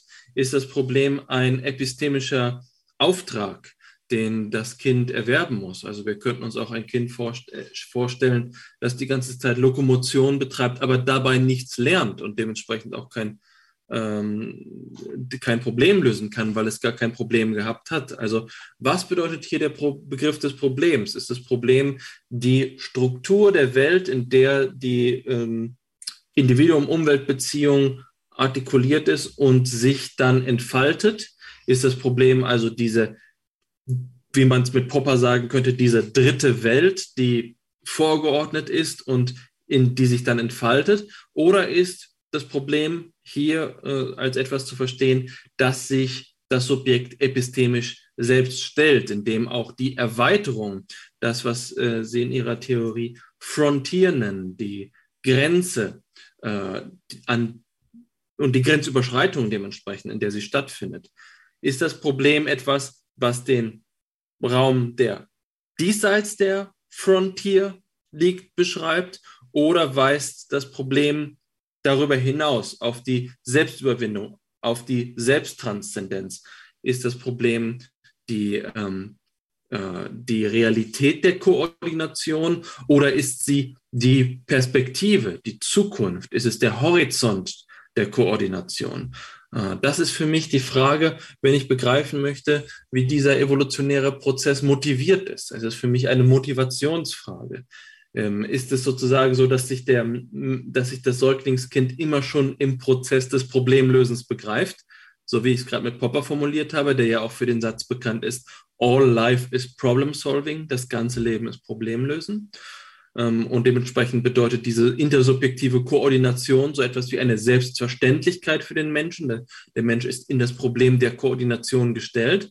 Oder ist es etwas, was den Menschen über sich hinausführt, was an seinen Grenzen, seinen epistemischen Grenzen äh, führt und in denen äh, der Begriff des Problems dann genutzt werden kann, um diese Transmission, diese Überführung, diese, diesen Durchbruch äh, in, in eine bisher ungeahnte ähm, und nicht vorhersagbare äh, Verhaltensweise und ähm, und ein Problemzusammenhang als ein Möglichkeits- und Bedeutungsraum gegeben ist. Das sind für mich die beiden denkbaren Problembegriffe und ich frage mich, wie genau äh, Sie das in Ihrem äh, Konzept denken. Gut, äh, ja, danke. Es ist äh, wichtig, da nochmal tiefer reinzusuchen, weil sonst, äh, äh, weil, weil, das war zu schematisch, was ich, also wie ich das jetzt dargestellt habe. Genau, also wo, wo kommt das Problem her? Also tatsächlich scheint es so zu sein, dass wenn man sich die Menschheitsevolution anschaut, so wie wir es jetzt sehen, man davon ausgehen muss, dass man eine Multifacetten- oder Patchwork-Evolution vor sich hat. Das heißt, man hat einmal einen Faktor, ein anderes Mal einen anderen Faktor, der eine Rolle spielt. Ja. Das heißt, ähm, äh, äh in, in dem Fall hier würde ich äh, Und das muss ich mal kurz, genau. Aber was ich hinaus will, ist folgendes. Also das Modell, das ich gerade gezeigt habe mit der Notwendigkeit, sich zu koordinieren, die passiert irgendwann hier zwischen 2,6 Millionen Jahren und 300.000 Jahren. Das passiert also, es ist nicht gleich so, dass man sagt, okay, jetzt ist der Mensch fertig, ne, aber sonst wäre, hätte ich sozusagen, äh, wie sagt man das, äh, da gibt es einen Begriff in der Philosophie, wenn man das Experimentum, als Experimentum setzt, äh, also praktisch, wenn ich, wenn ich durch mein Prinzip, das ich erklären äh, möchte, dass äh, das schon angelegt ist, in, in dem Prinzip, in dem ich es erkläre. Nee, also was ich sagen will, ist, äh, die, die These ist, die ähm, Werkzeuggebrauch gibt es schon bei Tieren. Basiskultur gibt es auch bei Tieren, äh, bei Schimpansen beispielsweise. Die, äh, mit dem sekundären Werkzeuggebrauch kommt eine Prämie gewissermaßen für diejenigen, die die flexibel lernen können. Ja. Dieses flexible Lernen muss dann aber auch, ja, genau, Petitio Principi, danke für den Hinweis.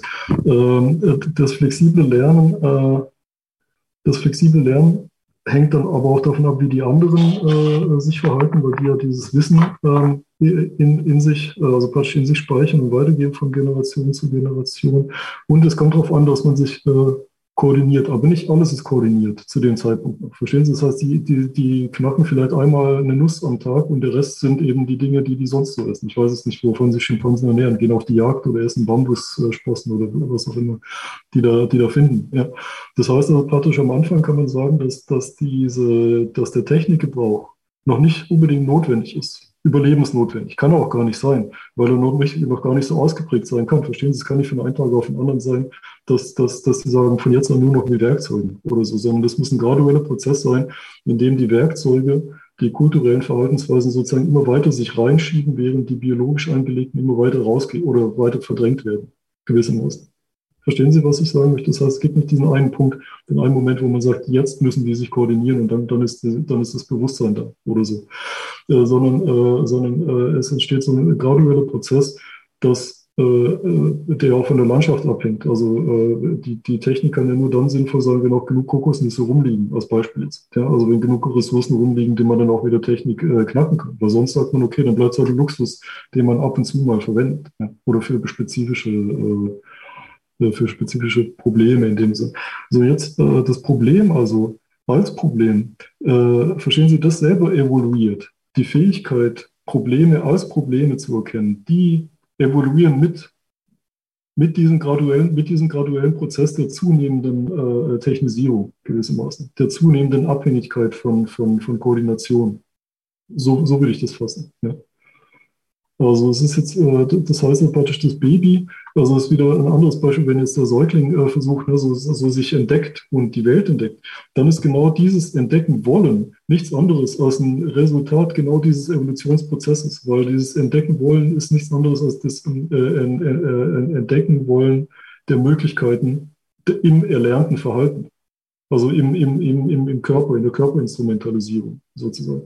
Also, also in anderen Worten, man muss aufpassen, äh, zwischen, zwischen dem fertigen Resultat, also praktisch dem Menschen als Ganzen, als, als, als fertigem inklusive äh, der Fähigkeiten des Babys äh, und der graduellen Entwicklung, bis es zur äh, Notwendigkeit oder bis es zur, zur, ja, zur, zur, zur Selektion oder Prämie kommt, dass dieses Verhalten irgendwie eine Funktion hat. Also verstehen Sie, was sagen wir? Das heißt, die, Fun die, Funktion, die Funktion ist gewissermaßen nachgelagert oder ergibt sich gewissermaßen aus, ja, ich würde nicht sagen aus dem Zufall, aber aus der, aus der, aus der bestimmten Kontextualität, aus dem bestimmten, aus der, aus der spezifischen Lage aus. Ja.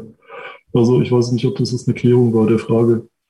Äh, also man muss halt aufpassen mit diesen philosophischen Schematisierungen, wenn man die so zurückprojiziert wann begann das Problemdenken? Ja, gut, es begann. Die Frage ist, warum? Ja. Und wenn, wenn, äh, wenn, wenn, wenn, dann muss man halt nach den Bedingungen sozusagen fragen, wann, äh, unter welchen Bedingungen man Probleme stellen kann. Also wenn Sie jetzt, ich meine, Sie kennen ja die Affenforschung von Köhler beispielsweise, ne? wenn, er, wenn er den Affen das Problem gibt, äh, eine Orange von, von, der, von der hohen Baum runterzuholen. Also wie lösen Sie jetzt das Problem? Warum ist das ein Problem? Ist es überhaupt ein Problem? Ja. Äh, naja, offenbar haben sie hier einen gewissen tierischen Antrieb. Also wie sagt man dazu? Also ein konsumatorisches, äh, metabolisches, also Hunger einfach, ja, oder, oder Lust auf was Süßes. Ja. Da ist noch keine, da ist in dem Sinne noch kein Problembewusstsein da, würde ich jetzt sagen. Äh, das Problem, und das ist ja dann auch der Unterschied, der auf den Plessner dann auch hinweist, ne? praktisch diese exzentrische, dass das Problem taucht im Prinzip erst mit der Exzentrizität auf, würde ich sagen. Aber bis es zur Exzentrizität kommt, äh, hat es eben einen bestimmten Vorlauf an bestimmten Mechanismen äh, oder bestimmten evolutionären Entwicklungen, die, die bis dahin überhaupt erst führen. Also ich würde sagen, oder es kann natürlich auch sein, wie, wie Hannes vorhin meinte, dass das bestimmte Module auch ausgebaut sind. Also es kann sein, dass in der Modularkultur bestimmte Bereiche der, der Umwelt oder des Denkens als Problem markiert werden, aber andere nicht, die wir dann heute aber als Problem markieren würden. Also beispielsweise kann sein, dass die Frühmenschen mit ihrem relativ äh, vergleichsweise kleinen Gehirn äh, ähm, äh, ein bedingtes oder, oder eingegrenztes Problembewusstsein hatten, aber noch kein allgemeines, kein Domain generelles. Also ein domänenspezifisches vielleicht, aber noch kein, kein Domain generelles. Ja. Aber, aber, aber diese Fähigkeit wäre sozusagen die Vorbedingung für die voll ausgebaute, universale Problembewusstseinsfähigkeit sozusagen. Ja. Ist so ungefähr, würde ich es formulieren. Also das, und, und äh, mir geht es ja genau darum, jetzt zu zeigen, also nicht mir, sondern auch den, auch den ganzen Kulturrevolutions- und Humanisationstheoretikern äh, zu zeigen, wie überhaupt die Struktur zustande kam, die Problembewusstsein enthalten kann. Oder das Bewusstsein des anderen in sich gewissermaßen, ne? oder, oder der und, und, und solche Dinge. Also was, was, was wäre ein Erklärungsmodell? Und ähm, äh, und in dem Fall kann man halt ganz klar sagen, na ja, also man kann tatsächlich aus der Technikgeschichte so ein bisschen ableiten, äh, ab welchem Zeitpunkt es spätestens notwendig wird, bestimmte Fähigkeiten zu haben. Ja, und dann kann man versuchen zu erklären, wo, wo, wo das dann herkommt. Ja. Also so ungefähr hätte ich das beantwortet. Ich denke, dass es durchaus eine Antwort ist und dass es noch einmal gut zu, dazu ähm, geeignet ist, diese unterschiedlichen Betrachtungsrichtungen, die wir jetzt einmal phänomenologisch und vielleicht einmal eben ja, evolutionär äh, be betiteln könnten, ähm, um, diese, um den Unterschied dieser Betrachtungsrichtungen eben noch einmal klarer herauszustellen. Ich denke auch, dass durchaus eine phänomenologische Antwort denkbar ist, die ähm, auf eine Analyse des Begriffs des Vorläufers hinauslaufen müsste. Nicht wahr? Mhm. Also das, und der, der sinnvollste Anschlusspunkt wäre in, in diese Richtung nach meinem Dafürhalten der Begriff der Ähnlichkeit. Also sich einmal genau die Frage zu stellen, was denn ähm, es ist, was etwas zu etwas anderem ähnlich macht und da verschiedene Begriffe der Ähnlichkeiten ähm, zu differenzieren. Das haben wir bei FIPSI immer wieder einmal en passant ähm, versucht und ich denke, das hier jetzt noch einmal aufzurollen im, mit einem Blick eben auf die fortgeschrittene Zeit würde zu, zu weit führen, aber ich denke, dass es ein, ähm, eine wertvolle Perspektive ist, um hier den, den Diskurs später vielleicht einmal wieder anzusetzen. Wenn es äh, für euch beide in Ordnung ist, würde ich an, an dieser Stelle einfach einmal einen Cut setzen und ähm, Revue passieren lassen, was wir heute besprochen haben und dir dann da war, natürlich noch einmal die Gelegenheit geben, ähm, reflektierend äh, oder aus, ähm, zusammenfassend, resümierend das Wort an die Zuhörer und Zuhörerinnen zu richten. Also genau ja, im Lichte der höheren Gewalt, dass ich jetzt leider eben aufbrechen muss zu einem weiteren Termin, wenn man das so nennen kann, einem Mußetermin äh, für den heutigen Tag, äh, würde so verfahren, dass wir das Gespräch heute zum Ursprung des sozialen Bewusstseins es erst einmal damit bewenden lassen und diese Themen dann bei nächster Gelegenheit noch einmal auffrischen und weiter vertiefen. So, wir haben heute gesprochen über äh, verschiedene Themen. Wir haben begonnen mit einem Novum für FIPSI, weil du da war.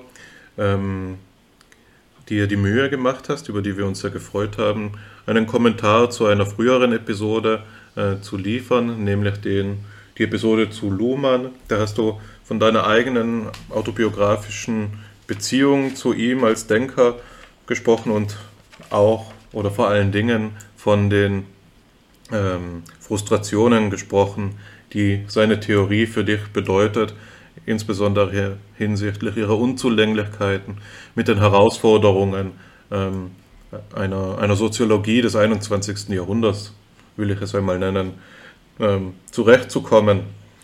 Da hast du unterschieden zwischen einem Luhmann vor den 80ern und einem Luhmann nach den 80ern. Und wir haben dann über verschiedene Strömungen des Luhmannismus gesprochen. Die Luhmannschen Denker und die Luhmannianischen Denker, wenn man so möchte, haben wir unterschieden und hinsichtlich ihrer Generationenfolge reflektiert und bedacht. So viel einmal vielleicht dazu. Dann sind wir übergegangen in, in, zum eigentlichen Thema, indem du eben deine Gedanken zum Ursprung der Sozialität oder des, oder des sozialen Bewusstseins dargelegt hast. Da haben wir eingangs wieder das Modell der kulturellen Kapazitäten kennengelernt und die notwendige Stufenfolge, die zwischen den verschiedenen kulturellen Kapazitäten eben besteht, ähm, uns zu Gemüte geführt und dann vor dem Hintergrund des Begriffs der Behavioral Modernity und der Nischenbildung kritisch reflektiert. Ähm, Im Weiteren sind wir dann auf eben den Begriff der Koordination eingegangen und die Besonderheiten, mit denen dieser Begriff der Koordination eine Theorie ähm, der ja, evolutionären Kulturgeschichte ähm, konfrontiert.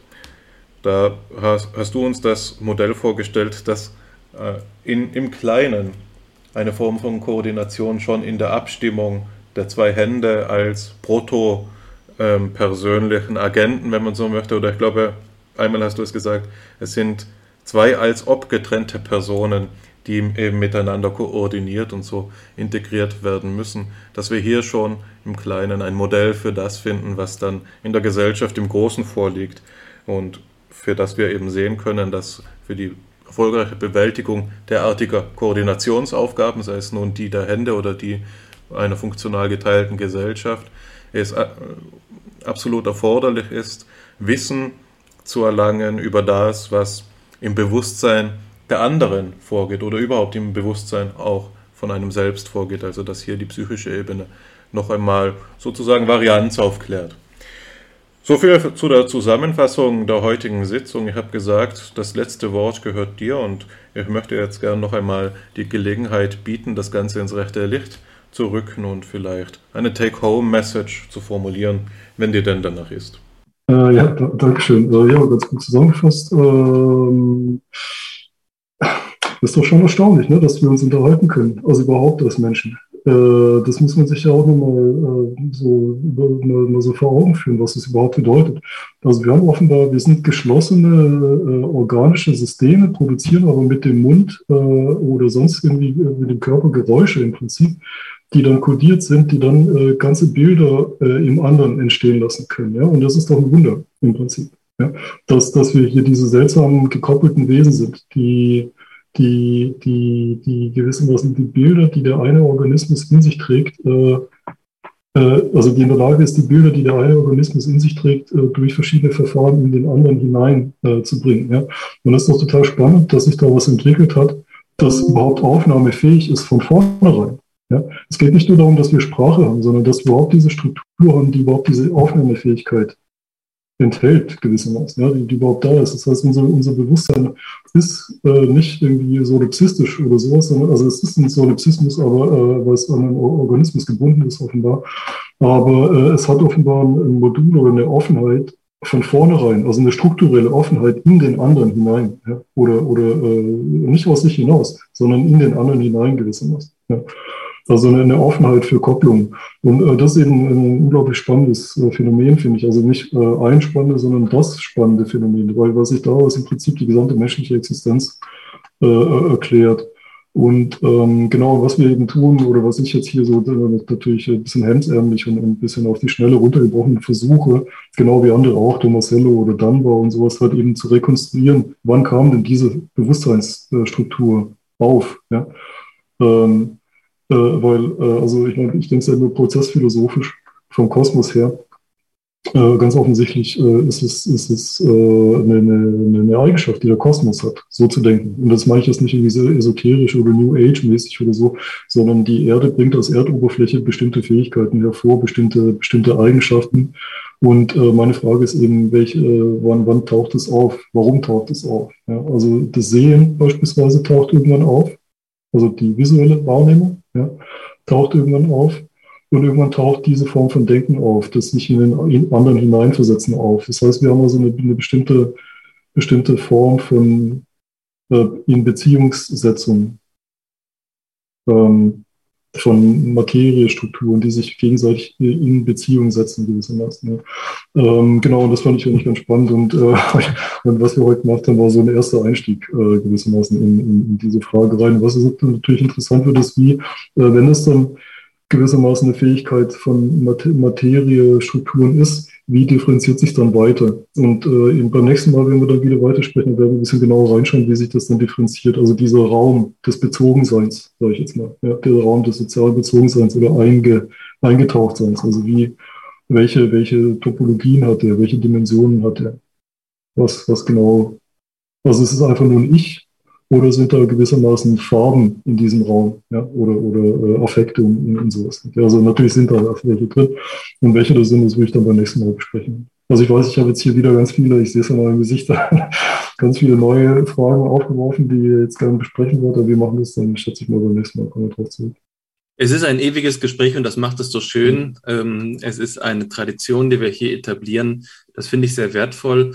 Ich möchte mich bei Ihnen beiden für die Zeit bedanken, für die Möglichkeit zu diskutieren. Es ist eine Wonne für mich, ähm, in diesem Kontext, in so einem Milieu mitdenken zu dürfen. Und ich blicke mit Freuden bereits auf das nächste Mal. In diesem Sinne, vielen Dank äh, an Sie beide. Vielen Dank auch an ähm, unsere Zuhörerinnen und Zuhörer und ich verabschiede mich. Bis zum nächsten Mal. Jo, vielen Dank, Davor, und danke fürs ja. Einschalten. Ich danke euch beiden, lieber.